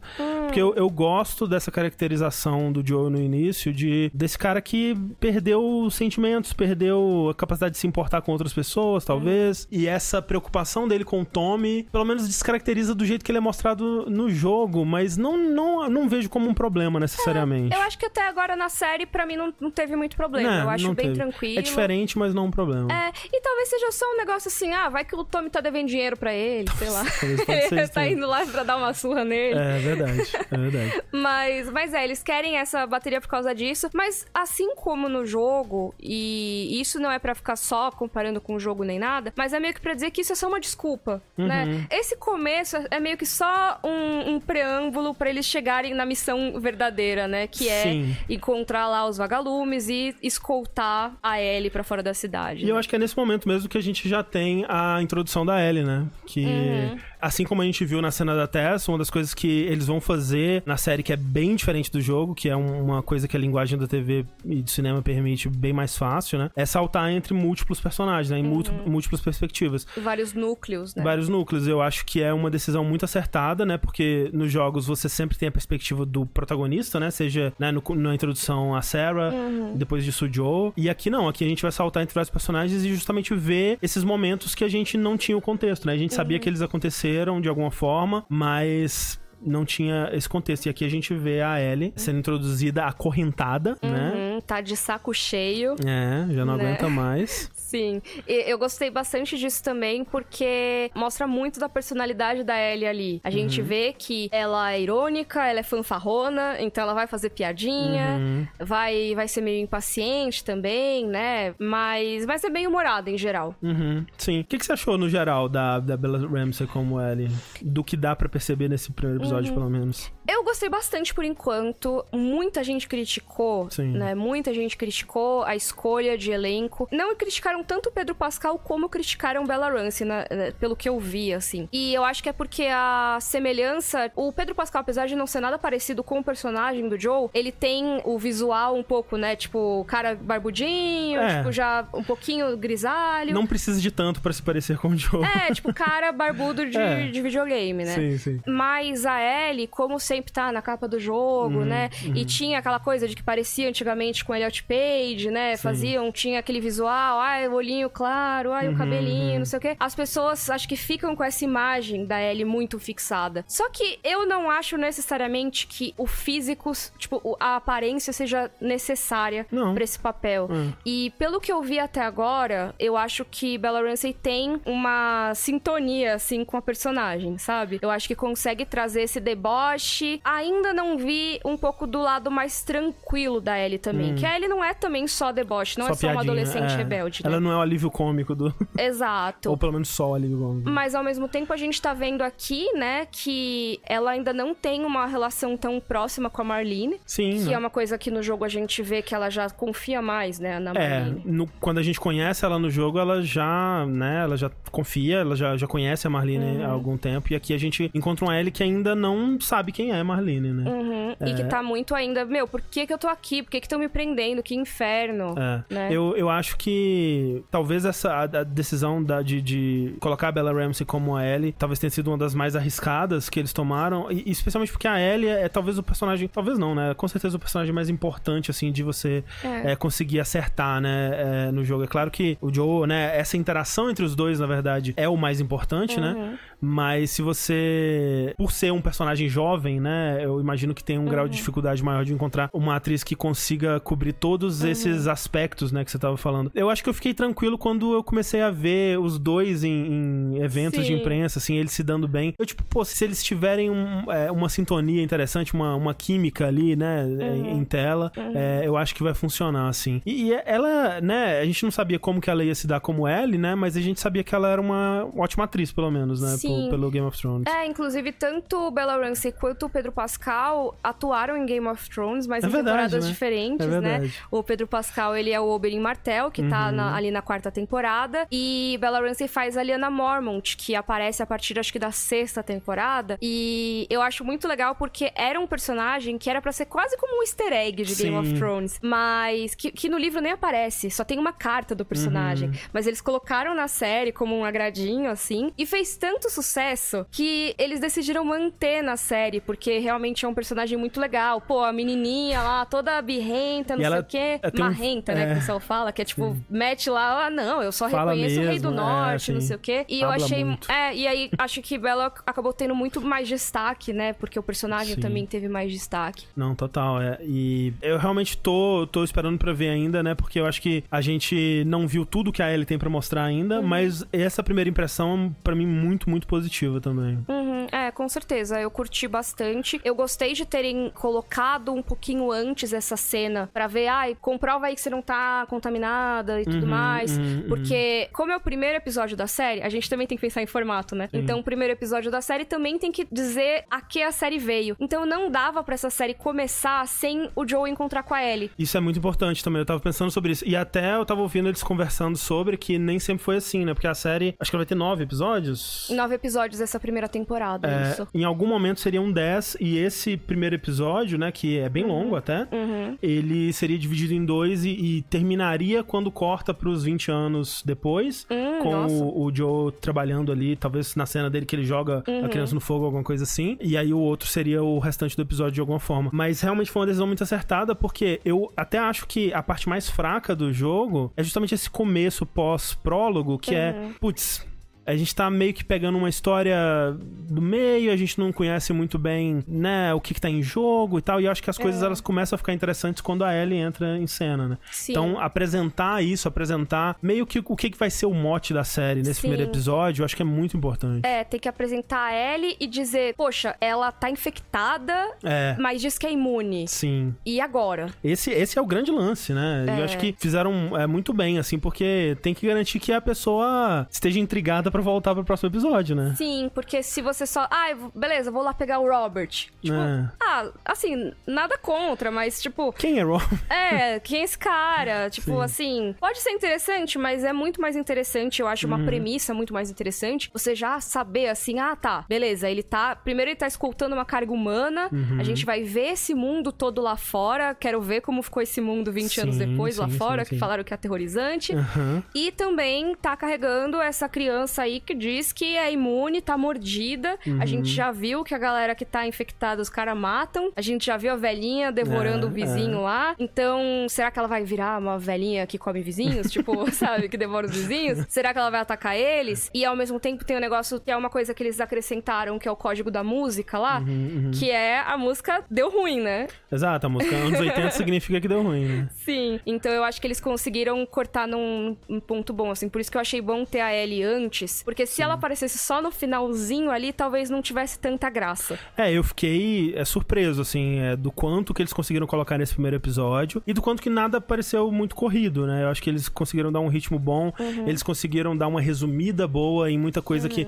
E, de novo, vai daquilo que eu tava falando, né? De, de, de entender o que, que é importante. Tipo, ok, pega esse pedaço todo que a gente tá perseguindo o Robert, que a gente vai passar pelo mercadinho, que a gente vai, é, sabe, tirinho de muretinha, pega os caras no stealth, e aí, né, invade cidade, o porto e tal. Pega esse pedaço todo. O que, que é importante disso aqui, né? Sim. Putz, é importante que a Ellie tenha essa relação com os vagalumes, os vagalumes estão em uma disputa, com um combate, um embate aí com o pessoal do Hobbit.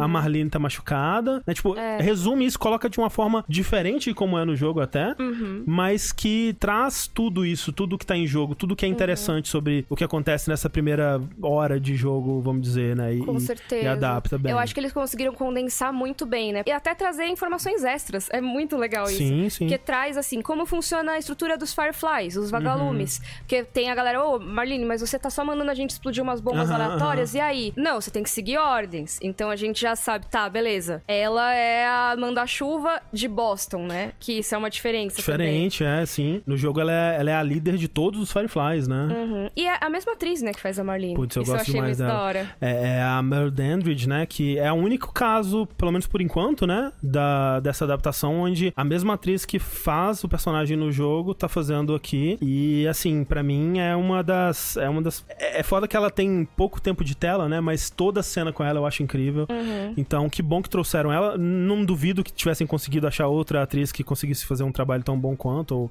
pelo menos diferente, né? Uhum. Tão interessante quanto. Mas que bom que trouxeram ela. Eu gosto muito dela. Pra quem. Encaixou muito. Encaixou muito pra quem gosta da série Half-Life aí também. Ela é quem faz a Alex, né? Então, Hum, eu uhum. já, já tenho uma admiração por essa atriz há muito mais tempo aí. Sim. E fico feliz, fico feliz por ela estar. E, tipo, de novo, é outra, outra atriz que vendo conferen é, né, imprensa, né? Como é que fala? Os, os press junkets e tudo Sim. mais. Ela veio pro Brasil, inclusive, Veio né? pro junto com a Brasil, né? equipe. E Ela veio com. Tipo, teve Pedro Pascal, Bella Ramsey, ela, o Craig e o Neil, né? Então, acho que Uhum. Isso. todos. Cinco pessoas, né? Se não me É. engano. Veio mais gente? Veio o Tommy também? Não lembro. Ah, Não lembro sei. agora. Talvez tenha vindo, não, não tenho certeza. Mas ela sempre parecendo muito empolgada Uhum. pela oportunidade. Ela contando que a primeira vez que ela pôs a, a peruca, né? Porque ela, elas têm cabelos bem diferentes, assim, então tiveram que colocar uma peruca. Ela chorou porque ela se viu pela primeira vez naquele personagem que ela só Ai, tinha visto legal. no jogo antes, né? Sim, que é uma coisa, eu acho legal trazer isso pro pessoal que tá acompanhando só a série pela primeira vez e não acompanhou os jogos, né? Uhum, Que não, não manja muito do que, que é o jogo Last of Us. Os personagens, eles são, na sua maioria, feitos com captura de movimentos e de vozes, né? Então Sim. você tem o ator realmente interpretando aquele personagem. Ah. E ela fez a captura de movimentos, né? Não só a voz, Sim, né? Ela fez é, também a exato, captura. sim. É, o processo da Naughty Dog, é,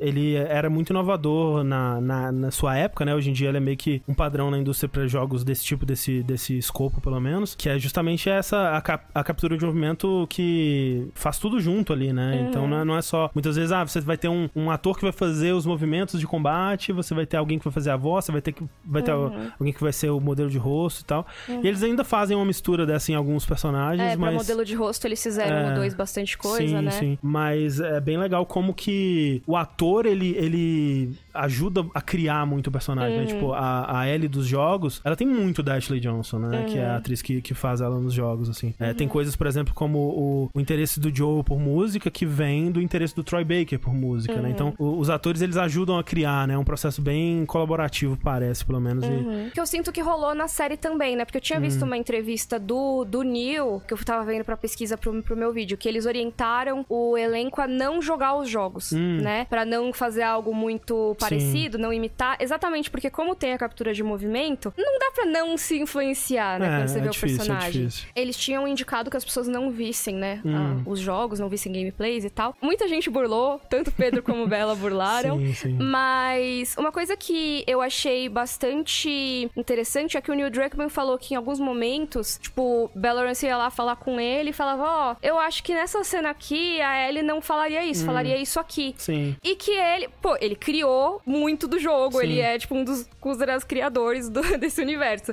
E aí ele olhou e falou, putz, é mesmo, né? Eu acho que a Ellie pá, né? poderia fazer isso aqui. Que ele falou, então agora a gente tem duas L's. Porque tem Uhum. a Ellie dos jogos, que tem muita interferência da, da atuação da Ashley Johnson e da personagem Sim, dela, sim. da personalidade dela. E agora também tem a outra versão da Ellie. E eu imagino que teremos também a outra versão do Joel, né? Não, com São- certeza. Tipo, o multiverso do personagem mesmo, a adaptação. Vai mudar uma coisinha ou outra, mas faz diferença. É, não, nesse episódio mesmo eu já consigo ver coisas que o Joe do Troy Baker não faria, que o Joe do Pedro Pascal faz, faz, mas que não deixa de ser Joel, né? É só, é realmente um multiverso, é, tipo, é, é uma outra versão desse personagem. É uma diferença sutil, uma diferença vezes. sutil, é que é muito interessante. Eu acho que é esse tipo de coisa que torna a série justificável, né? Assim, se eles fossem querer literalmente imitar cena por cena, Uhum. né? Imitar os trejeitos dos personagens, aí realmente não tinha por que existir, né? Uhum. Mas você vê outras pessoas, né, dando suas interpretações do que é essa história, putz, pra mim é muito legal. Uhum, com certeza. Eu acho, eu acho que tem, tem muita coisa que é nova pra quem jogou os jogos também, e isso é muito bacana, né? Uhum, exato. Mas então, eu acho que é, é legal esse negócio que a gente tava falando do, dos vagalumes e da Uhum. Marlene e da Ellie, porque a série ela explica bonitinho, não só, ah, beleza, um pouquinho como os Fireflies funcionam, eles colocam essas pichações, então já fica lá, a gente só vai ficar pichando, explodindo coisa, não sei o quê. Uhum, Mas também de por que que não é a Marlene que vai levar a Ellie? Tá, se a situação da Ellie é tão importante assim, parece tão importante, ela tá dando tanta atenção, por que não? Porque ela tá machucada. Tá machucada. Ela queria fazer, todos os Fireflies iam cumprir essa missão e eles plano, tiveram né? uma baixa muito grande, né? Exato. Então já fica assim, tá, beleza, por que que tem que ser o Joel a fazer isso? Mas ao mesmo tempo ele ainda pode negar, Sim, né? é. É, meio que assim, ô Joel, por favor, a gente quer muito, é importante, mas você tem que fazer pela gente, né? E eu acho que nesse momento, eu acho que fica mais interessante e justificado, talvez, o envolvimento do Tommy, né? Porque Uhum. no, no jogo, ele e a Tessa, eles concordam em partir pra, nessa jornada, porque a Marlene oferece, né? Promete pra eles Um um... pagamento muito bom. É, um, um, um carregamento de armas e tudo mais, que ok, é valioso, né? Se você é contrabandista, né? Vai te garantir ali conforto, talvez, né? Uhum. É, mas pra gente, né, faz mais sentido que ele, né, ele faça isso por esse personagem que a gente já conhece da introdução, né? Então, talvez tenha sido por isso também que eles decidiram fazer essa mudança. Uhum. É, tem uma motivação a mais do que só, ah, eu quero ganhar muitas armas e dinheiro, né? Exato, exato. Que pro público geral pode ser que não importe tanto, né? Exato. E aí, nós temos. é, O que, que nós temos agora? O no finalzinho ali, um momento tenso. Antes disso, só queria é, ressaltar o momento que o Joe tá cuidando da Ellie ali, d- matando um tempo antes de, de ir embora, né? Sim. Que eu acho que mostra bastante de como a Ellie tá ligada nas coisas, que ela é muito esperta, então ela já tava descobrindo o código ali das músicas e ela faz uma piadinha ali pra pegar o Joe pra dizer, ó, ah, então tava tocando essa música, Wake Me Up Before You Go. Ele, putz, ela, ah, então é isso. Então Então, é isso, música é. dos anos 80 quer dizer que deu ruim. Aham. E isso vai ser legal porque depois, quando for tocar o Depeche Mode no final, você já pensa, hum, ok. É isso que significa. É, né? temos uma, um mau presságio ali, né? agouro, é, lá. É, e tem a cena também dela. É legal, né? Porque tem a- aquela, aquela cena que ela tá olhando pela janela, o que ela vê, né? O mundo lá fora, o mundo além da muralha que ela não conhece. Né? Ela, é, a Ellie, ela foi colocada num- numa escola militar, né? E, e ela tava nessa escola até que ela se infectou, ela foi mordida e foi trazida pro acampamento aí do pro, pro, pro prédio dos Fireflies pela, pela Marlene. E a gente vê esse medo, de certa forma, esse, essa curiosidade, né, misturada com a empolgação de que eles vão é, sair pra pra conhecer esse mundo. A gente tem um Joel que assume ali um pouco um, um papel de, de protetor, de, de garantir pra ela que ela vai estar em boas mãos. Então, trazendo já ali um quê do, do aspecto paterno que ele tem. Mas, Mas a- antes ele apontou a arma pra ela, né? Aponta a arma. até a Marlene fica, não, não aponta pra ela não, aponta pra É, mim. sim. Tipo, ela é muito valiosa. E a Ellie já retribui zoando ele, falando que ele fala enquanto dorme, zoando o relógio quebrado dele, né? Que, inclusive, é igualzinho ao jogo. Sim. A fala é literalmente a mesma. E o Mumble in your sleep, aí tipo, ah, seu relógio tá É. Aham. quebrado. É a mesma coisa, a mesma Sim. coisa. Mas uma coisa, é, eu sei que eu tô voltando muito na Ellie e na Marlene, desculpa, André. Não, eu tô falando né, muito, a gente tá, coisa. tá muito Não. longo. Desculpa, desculpa, Não, desculpa. para com isso. Meu Deus. Mas a Ellie falando com a Marlene, eu acho que já dá um pouco de detalhe pra gente de construção de mundo também, uma coisa que a gente não vê tanto assim no jogo, né? E já traz pra gente, pô, ela tá nessa escola, ela aprende que os Fireflies são terroristas. Uhum, Né? Então, ah, por que, que os terroristas, o que, que, que, eles querem comigo? Aí a Marlene vai, ah, mas terrorista? Você acha que os vagalumes são terroristas? A Riley era A terrorista? Riley era terrorista. E aí você né? já fica, quem é a Riley? Isso é uma coisa que a gente deve ver discutida nos próximos episódios, mas quem jogou os jogos já, já ouviu esse nome. Sim, E não, e essa, essa fala da Marlene dá dano psíquico, na, dano, dano psicológico na, Exato. na Ellie, né? Ela é. toma assim, Foi tá. super efetivo, Foi né? super efetivo. Sim. Ela sente ali. Uhum. Então, putz, pior que eu agora, agora eu tô com medo de falar alguma coisa que é do jogo. Uhum. Mas a Marlene, ela, ela fala que ela cuidou da Ellie, né? Ela que colocou ela na escola e ela tava Uhum. É. meio que Isso. observando ela à distância, Meio que né? assim, ah, tudo era por sua causa, não sei o É, quê. ela- Ela, fala isso. Ela fala série. por que isso nesse momento? Não, ela, Ok. ela vai contar pra Ellie o negócio, tipo, ah, você não pode falar isso pra ninguém. e aí corta, né? a Uhum, Entendi, gente não entendi. vê tudo sendo contado. É, então a gente tem dois momentos que essa informação é repassada, né? Seja pra aquela, a uma subtenente ali dos, dos vagalumes que tava questionando a Marlene, ela passa um bilhetinho com a informação, porque nem falar em voz alta pode, né? É. porque é tenso. E aí, quando ela vai falar pra Ellie, ela fala: Ó, mas você não pode falar isso pra ninguém, porque você vai ser morta. Uhum. Assim, realmente, quando a gente entende, tá? Ela provavelmente é a única pessoa no mundo que tem a imunidade. Até onde a gente sabe, pelo menos. É, né? então realmente, se cair nas mãos erradas, ela pode ou ser morta, ou ela pode virar uma deusa, ela pode qualquer coisa, né? É, alguém podia ter dado essa ideia, né? Ô, Ellie, você pode criar um culto aí, sabe? Uhum, exato. Foi bem. então eu acho que é o tipo de coisa que foi legal, assim, porque foi mostrando pra gente, tá, estão testando ela pra ver se ela tá contaminada, fazendo uns testes. Quem não viu a série, quem não, não jogou os jogos, será que sacou logo de cara que Uhum. ela tava. Tá, beleza, ela.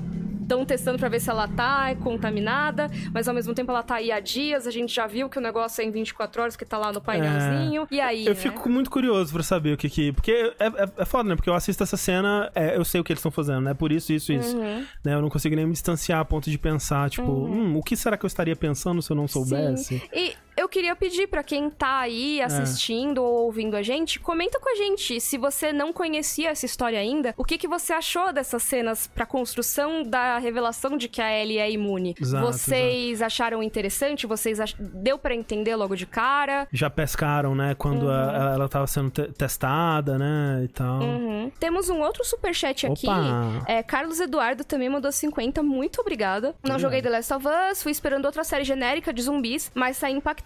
Tecnicamente senti qualidade de cinema e o texto é incrível. A primeira cena me lembrou Chernobyl, né? Chernobyl. E dali pra frente fiquei preso. Parabéns pela live, Micanha André. Muito obrigada, Carlos. E realmente é, tem uma vibe muito parecida com Chernobyl, com a, a outra série lá do Craig Mazin, que é uma minissérie da HBO também. Fala sobre o desastre nuclear ali em Chernobyl e realmente quando você vai ver o desenvolvimento do desastre, a parte dos cientistas reagindo e pensando em estratégias e especulando, tem muito a ver. Ele usou muito do conhecimento que ele obteve em. Chernobyl pra fazer essa série nova. Uma coisa que eu, que eu acho que é importante de falar também sobre isso que ele disse de ah, eu fui esperando uma série de zumbi genérica. E eu lembro que assim, em 2013 eu já tava saturado de coisas de zumbi genérico, né?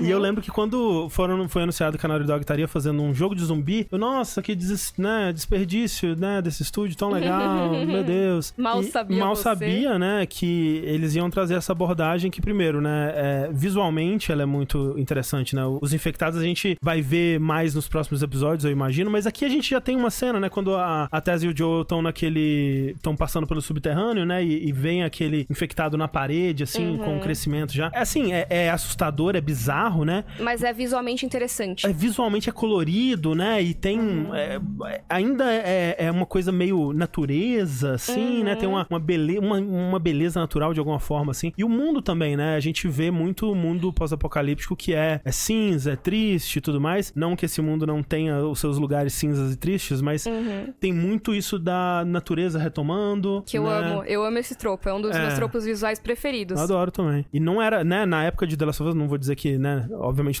não é que The Last of Us inventou esse tropo, mas principalmente pra jogos, a gente não tinha muito, né, então... Uhum, com certeza. É. a gente tinha, assim, sei lá, Tokyo Jungle, não lembro nem se é, se é anterior a Last of Us, acho que é, Ah, me- é? da mesma época. Talvez seja. Que é um jogo de. Ah, a humanidade acabou e os animais do zoológico escaparam e você é um Lulu da Pomerânia tentando sobreviver. Uhum. Maravilhoso, inclusive. É, é muito legal Tokyo Jungle, é divertido pra caramba. A próxima adaptação de Craig Mazin aí, Tokyo, Tokyo Jungle. Jungle, imagina. É muito bom. E também, sei lá, nos filmes tem Eu Sou a Lenda, que É eu acho que é bem parecido. É uma história meio de zumbi também, Uhum, uhum. que é também o Will Smith vivendo sozinho com o cachorro. cachorro, né? Num lugar que também tá todo dominado ali pelas plantas. A natureza retomando, Uhum, né? Sim, sim. Mas eu gostei muito de The Last of Us porque eu sinto que é uma história que, assim como Eu Sou a Lenda no filme, vamos dizer assim, traz essa coisa do depois do apocalipse, muito tempo depois, né? Uhum. É, se a gente pega um The Walking Dead, que talvez fo- fosse a comparação mais óbvia, Hum. muita gente compara, ah, The Walking Dead. O The Uhum. Walking Dead, a gente tem o Rick em coma ali no começo, mas é, é assim, seis meses, se eu não me engano, é pouco tempo que ele Sim. fica em coma, né? Então ele vê, tipo, o apocalipse já rolou, mas ele vê a sociedade ainda se,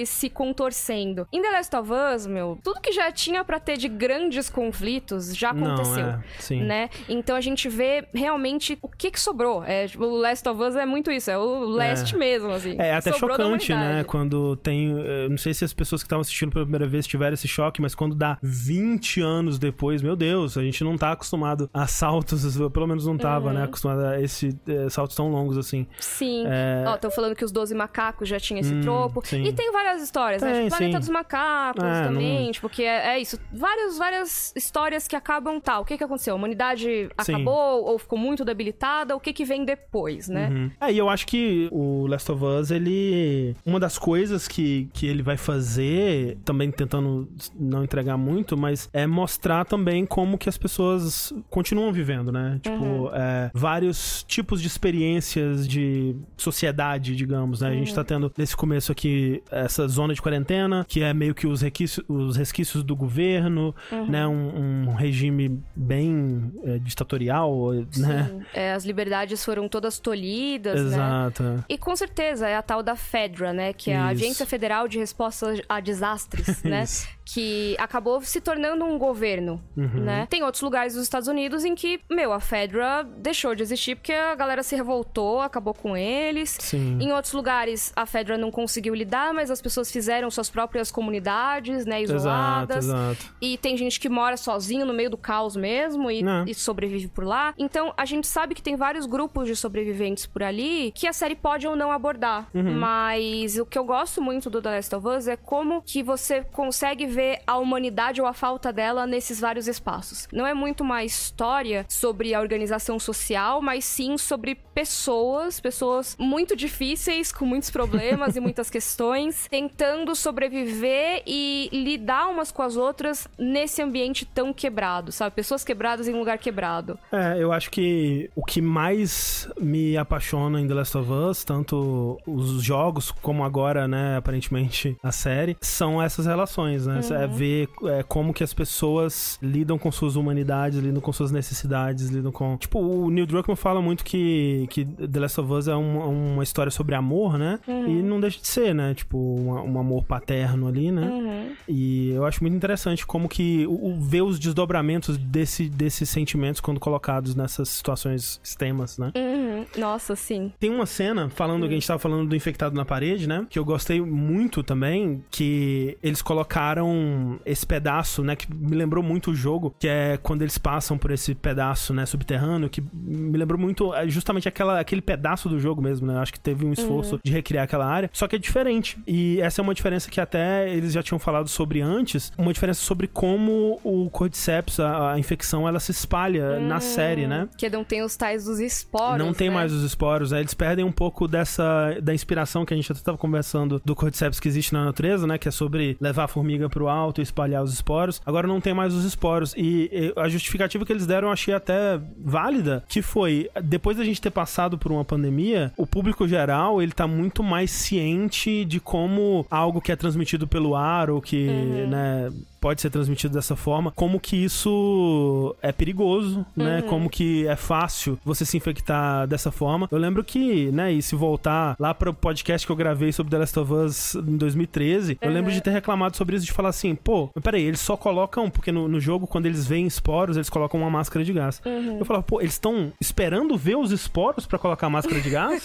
Porque, tipo, se eles estão vendo os esporos, eles já respiraram esses esporos há muito tempo. É, de né? verdade. Então isso me incomodava um pouco naquela época já, mas se revelava porque, pô, ok, videogames, né, e tudo mais. Então eu entendo um pouco dessa preocupação de, tipo, especialmente depois de uma pandemia, o público talvez ele vai ter um pouco de dificuldade de comprar essa, que essa sociedade sequer exista, se essa coisa pode ser espalhada pelo ar, assim. Então eles tiraram e agora, se eu não me engano, é só por mordida, machucados. É, pelo que a gente sabe até agora, pelo menos, né? Tem as mordidas. Eu lembro que estavam falando, ah, tem tentáculos. Que eu imagino que seja, tipo, é, a galera antes da série estrear falaram, ah, é porque tem os tentáculos também. Que eu imagino que os tentáculos, na verdade, sejam os, os filamentos, cabelinhos, é, os sim. filamentos de cogumelo Uhum, que uhum. saem ali da garganta dos infectados quando eles mordem o pescoço. Sim. Então talvez seja uma coisa, ah, ele vai e encosta aquilo na corrente sanguínea da pessoa e dá ruim, sabe? É. Mas a gente ainda não viu muito sobre como é esse contágio diferente. A gente sabe que mordida passa porque a Ellie foi mordida Uhum. Sim. e não se contaminou. Então, como Sim, ela é imune, a gente imagina que a mordida, né? É, e a gente vê a criança no começo que ela tinha um. parecia um arranhão, alguma coisa assim. Então talvez um, um machucado, né? Um arranhão, Uhum. Sim. alguma coisa assim. Mas eu também. acho que a gente ainda vai aprender mais nos próximos episódios sobre como é esse contágio Sim. especificamente, né? Mas não me incomodou. Te incomodou essa ausência dos esporos? Não, não me incomodou, não. Eu acho que talvez fosse bonito É. colocar as partículas, os esporos, assim. Eu gostava muito no jogo. Eu acho que é, é bem característico. É, É, porque você entra num lugar que tá muito contaminado e você vê que, assim, parece areia voando às vezes. Acho que até né? a tela de load, né? Era os esporos voando, assim. Então, eu talvez sinta falta disso. Não sei se isso impede que talvez eles coloquem esporos pra ser uma coisa visual. Pode ser que Também, o contágio é. não seja pelos esporos, Sim. mas acho que nada impede de colocarem, sabe, por uma Não, coisa que nem colocaram um impediria. cogumelo na parede, assim. Acho que não tem muito problema. De fato. E aí nós temos a cena onde a Joe e Tess e Ellie são surpreendidos pelo o guarda. Uhum. Sim. De uma forma meio patética. O guarda tava fazendo xixi e ele É, ainda pois assim... é. E justo o guarda drogado, olha só. É justo Logo ele. ele. Assim, talvez que bom que tenha sido ele, porque não atirou imediatamente, né? Sei lá. Sim, mas é, ele, ele ficou bravo, né? Falou, pô, Joe, eu falei pra você, né? Justo hoje, não sei o quê. E tudo isso piora, né? Quando ele dá um... Ela também dá uma facadinha, Dá uma né? facadinha, Dá uma sim, sim. facadinha no cara. Também aquele negócio, né? A arma de Chekhov, né? Que é, se você Uhum. tem uma arma, você- ela tem que ser usada. Sim, Aí sim. ele tava brincando com a faquinha, tava, o Joe tava segurando a faquinha pra ela não pegar, não sei o que. Ela ficou com a Uhum. faquinha. E a faquinha foi na coxa do guarda. Que Exato. tava testando ela. E é isso, né? Aquilo é a chance, é a vida ou morte da Ellie naquele momento, porque ela sabe que se ele vir o resultado do teste dela, ela vai ser morta, ela vai ser É. executada. Sim, ela, ela sabe que ela tá infectada, né? Então Uhum. ela tenta sobreviver ali. Esse momento também ele é, é, é um daqueles momentos que num jogo é, seria bem diferente, né? E por ser uma, uma série, ela tem. A morte desse guarda ela tem que ter um impacto maior, né? No jogo são até dois guardas que rendem, eles atiram nos dois e. Depois tem que passar por um monte de É, guarda se- pra, pra fugir. A, a essa altura, É uma Joe missão Tess, toda, né? é, já Sim. tinham matado, nossa, uns, Uhum. uns 50 Sim. guardas nesse, processo. É. Mas assim, o- até, por exemplo, o Robert, né? Não são eles que matam, né? A gente Uhum. tava falando lá, né? Que ele acaba morrendo numa troca de fogo com o pessoal da Marlene mesmo. Uhum. E eles estão tirando a, a responsabilidade de várias mortes das costas de, É. de Joe e Tess, porque realmente isso é muito mais impactante numa série. Sim, imagina você mostra, tipo, o seu protagonista matando geral, assim. É, muito mais difícil você criar simpatia. É. Não quer dizer que ele não precise matar ninguém, mas É. É, eu acho que se você coloca ele matando gente à toa, Não. sabe? Ah, tô matando aqui, dane-se. Sabe, um monte de Sim, gente. sim. É. Fica mais difícil você pensar que ele não é só um psicopata. É, eu acho que se tivesse realmente uma sala com 10 guardas e simplesmente ele matasse todo mundo, seria um pouco forte demais. Mas não sei, eu, eu realmente gosto dessa premissa de você afundar bastante seu personagem pra depois resgatar ele, Uhum. Sim. Uhum. né, numa redenção assim, é, ou numa, numa virada de opinião, né, do... do... Com certeza. Mas, é. Eu gostei do jeito que fizeram aqui, porque ele. Não é que ele, ele matou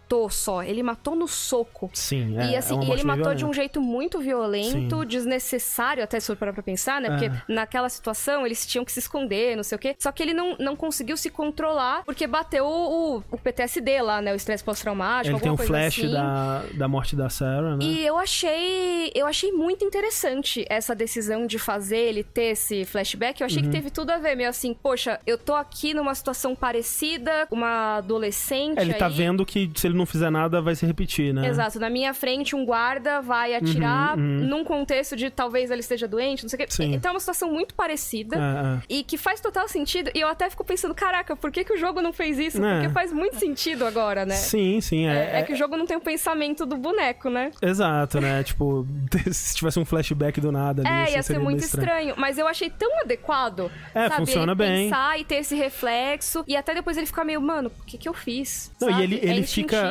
Ele, ele tem um. E aí vai da, da interpretação do Pedro Pascal. eu Acho que quem for reassistir a cena pode ver que ele tem uma tristeza um pouco no, Uhum. no rosto quando ele vai fazer isso. Meio que, putz, estão tirando isso de mim de novo, sabe? Uhum. Eu, eu estou tendo que fazer isso de novo.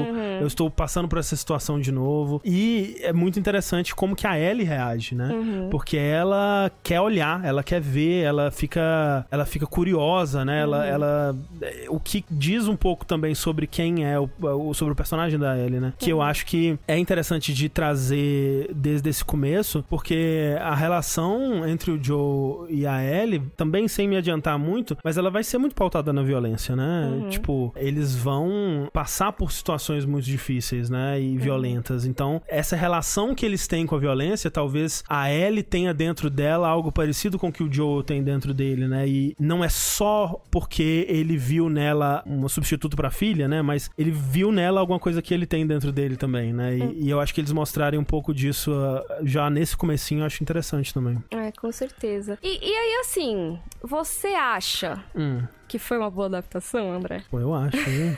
a gente tá aqui falando há duas horas e meia. não, foi meio ruim. É, tipo, ah, galera, foi ruim, foi ruim. Não, Foi ruim, não, não vou assistir o próximo. sim. Esse foi o último episódio. É, acabou o podcast Avanza. Não, brincadeira, gente. Estamos aí toda segunda-feira. Mas, assim, você acha que teria alguma coisa que poderia ser melhor? Poderia mudar? Ou você achou que, poxa, tá irretocável? É difícil responder essa, né? É Talvez seja uma pergunta é- ruim, desculpa. É, não, mas assim, eu, eu, eu acho que o que eu, o que eu, né, se eu tivesse lá na sala de roteiristas, o que eu daria de pitaco é que talvez eu gostaria de ter visto o Joe ainda mais violento e mais sem coração nesse começo, sabe? Eu acho que, Uhum. mas ao mesmo tempo eu acho que essa cena, ela tá aí pra isso, ela cumpre esse papel, né? É, Uhum. Sim. Eu acho que talvez ver isso mais de uma vez nesse episódio fosse redundante. Talvez. E tem a cena lá dos caras do Robert, né? Ele com medo, então já. Sim, sim. É, eu acho que, na verdade, putz, os caras são bons mesmo, né?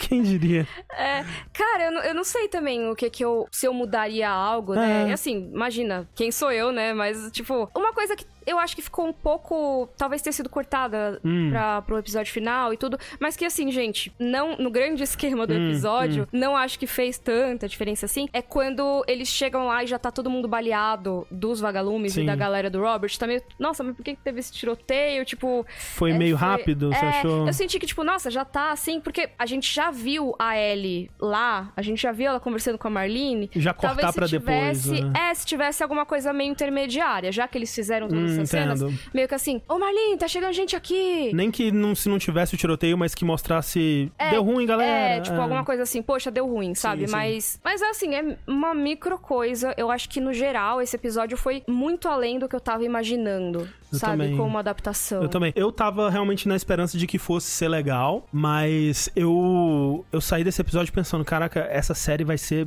grande, assim. Uhum. Eu acho que tem um potencial pra chamar quem não gosta de videogame, pra chamar até quem não gosta de The Last of Us, sabe? Me deu essa im- impressão, sabe? Me deu essa impressão de que é algo tão bem feito, tão Uhum. interessante, né? Que tem esse potencial de realmente furar essa bolha e ir pra muito além do que The Last of Us foi até agora. E tô muito empolgado pra ver mais episódios, Mika. Ah, eu também. Eu acho que o que a gente conversou no começo, né, de a famosa maldição das adaptações de videogame, que é discutível se existe, se não existe, mas o que a gente tinha falado é que Poxa, era raro alguma ser boa, né? Sabe? Ser acima da média. Normalmente, se era ok, a gente já comemorava. Sim. E agora, eu tô sentindo que a gente tem a possibilidade de uma adaptação direta, né? Por exemplo, porque Arcane eu acho excelente, mas Hum, Arcane é. não é uma adaptação direta, né? Ela é Inspirado. no É, universo, sim. mas ela não é, tipo, Exato, adaptando a exato. história exatamente de nada. Mas essa é uma adaptação direta, muitas vezes com falas literais ali tiradas Sim, do sim. jogo, cenas, Cenas, é. iguaizinhas. A progressão da história, né? Que é, a gente imagina que vai ser a mesma progressão, ou Uhum. pelo menos muito parecida. Pelo menos até agora foi. E eu acho que tem a possibilidade de ser excelente. Uhum. É lógico que a gente tem que ver a temporada inteira. Como eu falei aqui no começo, eu e o André, a gente recebeu os episódios, então a gente tem acesso a eles, pelo menos por esses próximos dias. Sim, sim. Mas a gente ainda não viu tudo. Não. Eu só vi o segundo episódio, por enquanto, né? Você também, Só eu vi o acho, segundo, né? é. Então a gente ainda não sabe como a temporada inteira vai se desenrolar. Vendo o primeiro e também vendo o segundo, sem dizer nada sobre o segundo, Hum. mas só assim, tendo visto esses dois, eu sinto que pode ser excelente. Eu, eu tenho essa impressão, eu tenho essa esperança. Uhum. Né? Esperança de que, sei lá, né, no episódio 5 eles não decidam, né, fazer, sei lá, uma, virou uma série sobre a competição de dança, não sei. É, que eu acho que não vai rolar, Não. né? E a gente viu que teve gente que já viu a temporada inteira e já elogiou bastante. Exato, é. Eu tento não me pautar super por isso, mas não tem como não ficar um pouco esperançosa, né? E, e é aquela coisa, tipo, diz muito que é o review quando ele tá é overwhelmingly positive, né? Tipo, é muito. É, tipo, é. A maioria dos reviews Uhum. são positivos, né? De uma forma. No, no Rotten Tomatoes tava. Ficou 100 por um tempo, Caraca, né? Então, uhum. tipo, você fica, nossa, realmente, né? O pessoal abraçou de alguma forma isso. Uhum. O pessoal que assistiu tudo, né? E isso pra mim é, foi surpreendente. Eu não, isso eu não esperava que Uhum. fosse acontecer. Ai, sim. O episódio, então, ele acaba com eles rumando pra caminho daqueles prédios tombados, né? Uhum. Que são bem icônicos do jogo também. E eu queria deixar uma pergunta Hum. aqui no ar, e até o chat talvez possa dar os seus pitacos também. Uh. Que eu tava pensando sobre isso antes da até da série estrear, né? E agora vendo, né, que o primeiro episódio foi muito legal, que tá fazendo bastante sucesso, que, né, ontem o pessoal nem tava conseguindo assistir porque tava sobrecarregado o site da HBO. É, eu fico pensando, ok, vamos supor, eu não tenho certeza sobre isso, mas vamos supor que essa temporada ela cubra o primeiro jogo inteiro. E aí, muito sucesso e tudo mais, aprova a segunda temporada, né? é, vão lá co- cobrir o segundo jogo. Daí, segunda temporada, daqui a um, um ano, dois anos, talvez, né? Sai a segunda temporada. Faz muito sucesso. E agora? Teremos uma terceira temporada original, tal qual Game of Thrones, assim, teve que fazer? Eu lembro que tinha saído entrevista sobre isso, mas eu não lembro exatamente o que eles falaram. Hum. Então, pessoas que estão ouvindo, assistindo, me corrijam, por favor. Mas parece que eles tinham chegado a mencionar que se fosse fazer do segundo jogo, seria talvez duas temporadas, né? Faz sentido porque Hum. Faz é um jogo sentido. que tem muito mais coisas, Ele é né? muito maior, Ele é né? maior de duração, de história, de tudo, né? Escopo. Uhum. Então, seriam duas temporadas, mas que meio que assim, é isso. Sei. Só que a gente não sabe, né? É isso até que não é só isso. Então, Entendi. será que não vai ter outra coisa lá no futuro? É, porque o, o Neil Druckmann já deu dicas aí de que ele tem vontade de fazer um, um parte 3. Uhum. E é aquela coisa, né? Se, putz, se tornar a série mais lucrativa do universo, será que a HBO vai abrir a mão desse osso aí, né? É, não ia ter Avatar 2 também, né? É, É, não que seja a mesma coisa, mas. É. tipo, sei lá, teve, sabe, o conto da Aya 2, né? Então, tipo. Pior é que lançou os testamentos, É, que é é depois. verdade. então, ó, vai ter É. a série dos testamentos. É. Então, é isso. Tudo pode ter uma continuação, eventualmente. Basta mas, querer. É, mas a princípio parece que não tá nos planos deles. Até o pessoal nos comentários tá falando que o próprio Neil falou que não queria passar os jogos. Eu imagino que ele não queira, né? Mas eu consigo me ver eles numa situação onde a pressão seja, né? Talvez eles até. Uhum. Tipo, ah, o Craig e o Neil não, não vamos fazer parte disso. Aí eles Outra trazem pessoa outras faz. pessoas. É, acontece às vezes. Acontece, A é. Show business é complicado. Sim. Mas por enquanto a gente tem, assim, pelo menos essa primeira temporada deve adaptar o primeiro jogo todo. Eu imagino, é. E deve também trazer algumas coisas do Left Behind. Eu acho que pelo trailer a gente Mostraram consegue ver. É. É, eu acho que eles. Que Left Behind, pra quem não jogou os jogos, é um. É uma expansão, né? Um DLC Isso, isso. do, do primeiro jogo que traz um acontecimento um pouco antes ali da Ellie estar naquela salinha com a Marlene. Exato. Então conta um pouquinho da história dela antes e tudo mais. É uma coisa que saiu depois, originalmente, né, do primeiro jogo. Saiu tipo um ano depois, né, mais ou menos. É, é, acho É. que foi no ano seguinte, mas, né, como ele lançou no meio do ano, então talvez tenha sido seis meses, alguns meses depois. assim. É, então, assim, eu acho que faz sentido trazer junto pra desenvolver a personagem da Ellie também. Uhum. Não, acho que faz muito sentido. Acho que é, é muito importante pra experiência The Last of Us no, no geral. Essa, Uhum. A história que é contada ali, é um, vendo como um todo, assim, é um dos meus momentos favoritos. assim. Com Então, certeza, eu gosto muito do Left Behind, eu quero muito ver adaptado. Sim. E eu acho que a gente pode esperar isso pra essa temporada. Sim. E aí, pra segunda, vamos ver. Se tiver mesmo a segunda, imagino que tenha. Eu, O quê? eu acho muito difícil não ter. Eu quero muito que tenha. É, e estamos esperançosos, então, né, Eu André? tô, tô bastante esperançoso, espero que a qualidade se mantenha, espero que as, as mudanças mantenham sendo interessantes, né? O, o que eles decidiram. É aquilo, eu não, eu não. Se eles em algum ponto decidirem divergir bastante a história e continuar interessante, pra mim tá bom. Sim. Né? Tipo, quero muito ver essa história, mas se a história que eles me contarem for tão interessante quanto, Uhum. tô de coração aberto pra, pra ver o que eles vão fazer aí. Nesse momento eu vi algumas pessoas comentando que gostaram muito e outras pessoas dizendo, pô, mas eu já joguei o jogo, quero outra coisa. Sim. Eu ressalto o que eu já disse aqui, que eu acho que joga o jogo de novo, porque você vai ver que tem muita coisa diferente que talvez você não lembre que é tão diferente assim. É, Porque ela traz a vibe do jogo, mas são cenas originais. Não tem exatamente a mesma coisa. Sim, e eu, mas eu, eu entendo assim, né, também. Tipo, ok, no, no geral, pelo menos por enquanto, ainda é a mesma história. Sim. E realmente, se você se deu por satisfeito jogando uma vez o jogo e você não quer mais essa história, tudo bem também. Que é uma coisa que também eu acho que a gente tá tão mal acostumado com adaptação de jogos que a gente tá sempre esperando que vai ser ruim. E aí agora acho que meio que fica um negócio, pô, mas agora tá igual o jogo, não quero. Tipo, então assim, é, eu, eu não, tô, não tô criticando quem faz esses comentários, mas é meio que assim, pô, quando a gente vai ver, sei lá, uma série que adapta um livro, um filme que adapta um livro, a gente não fica, pô, já li o livro, não vou ver o, É. o filme. Tipo, você pode até fazer isso, mas assim, você não pode exigir que a obra seja diferente do material original só pra É. você não passar pela mesma história de novo. É uma adaptação, afinal de É contas. uma né? adaptação, Acho que essa é. a é. ideia desde o começo. Acho que talvez quem foi assistir achando que ia ser outra coisa foi com expectativa um pouco distorcida. Uhum. Mas é que eu talvez. acho que como a gente tá acostumado ah, com jogos narrativos e tal, fica aquela coisa, ah, mas vai repetir a história. Sim, quando você vai adaptar um livro, você também repete a história do livro, sabe? É mais uma questão de virar uma chavinha de, tá, é uma adaptação, beleza. Uhum. Pode ter coisa que vai ser muito parecida, pode ter coisa que vai ser diferente, pro bem ou pro mal, né? Sim, é. Tipo, talvez seja a questão também de que quando a gente, a gente tá acostumado a jogos que realmente mudam mais, né? Uhum. Então, tipo, ah, pô, talvez a pessoa que disse isso gostou do, do Van Damme ser o protagonista de Street Fighter, sabe? Não sei, né? Cada um, cada um. É, mas eu, eu realmente entendo a crítica, mas eu acho que a gente tem que mudar, tipo, pensar, tá, é uma adaptação. Vai É uma repetir adaptação. umas coisas. Sim. Se fosse pra mudar a história, não seria uma adaptação talvez tão boa, né? É, s- talvez seria mais como foi Arcane, por exemplo, que é uma nova história nesse universo, né? Isso, exato. Que, né, não, não é a impede, ideia. né? É. né? Não é a ideia dessa temporada, pelo menos. Sim. Move. Move.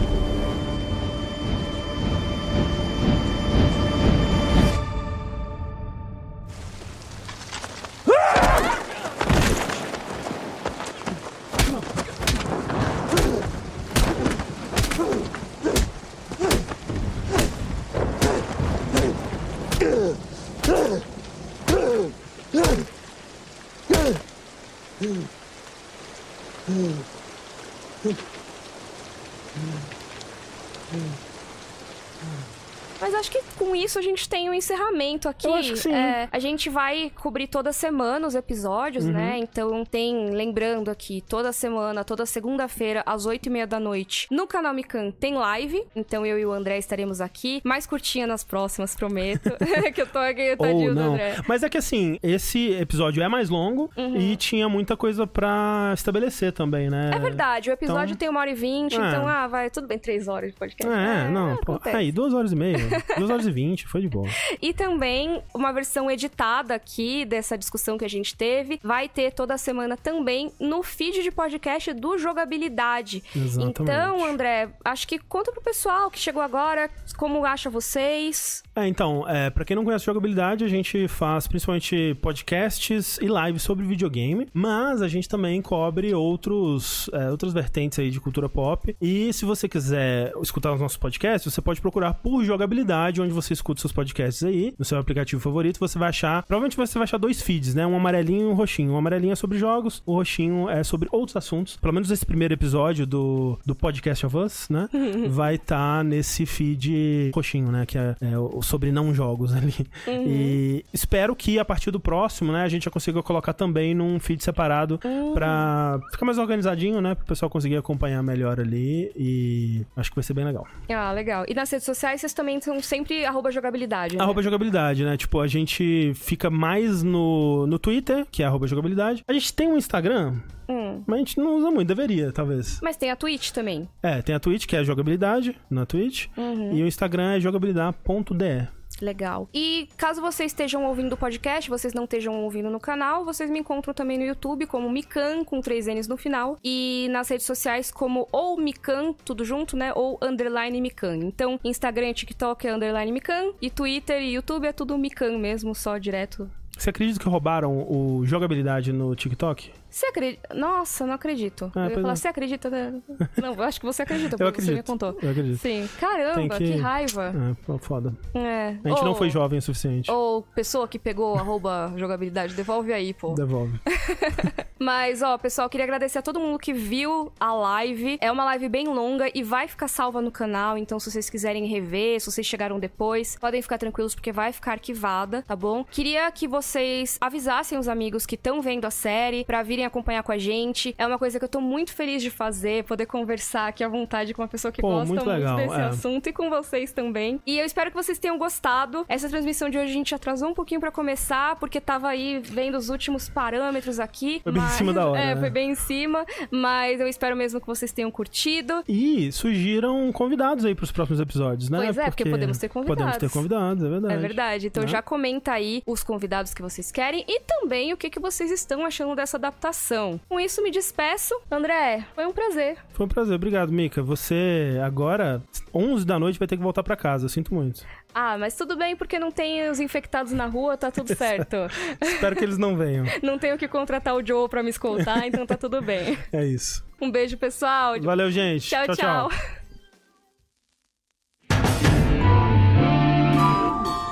Esse podcast foi editado por Yoshi Ohashi.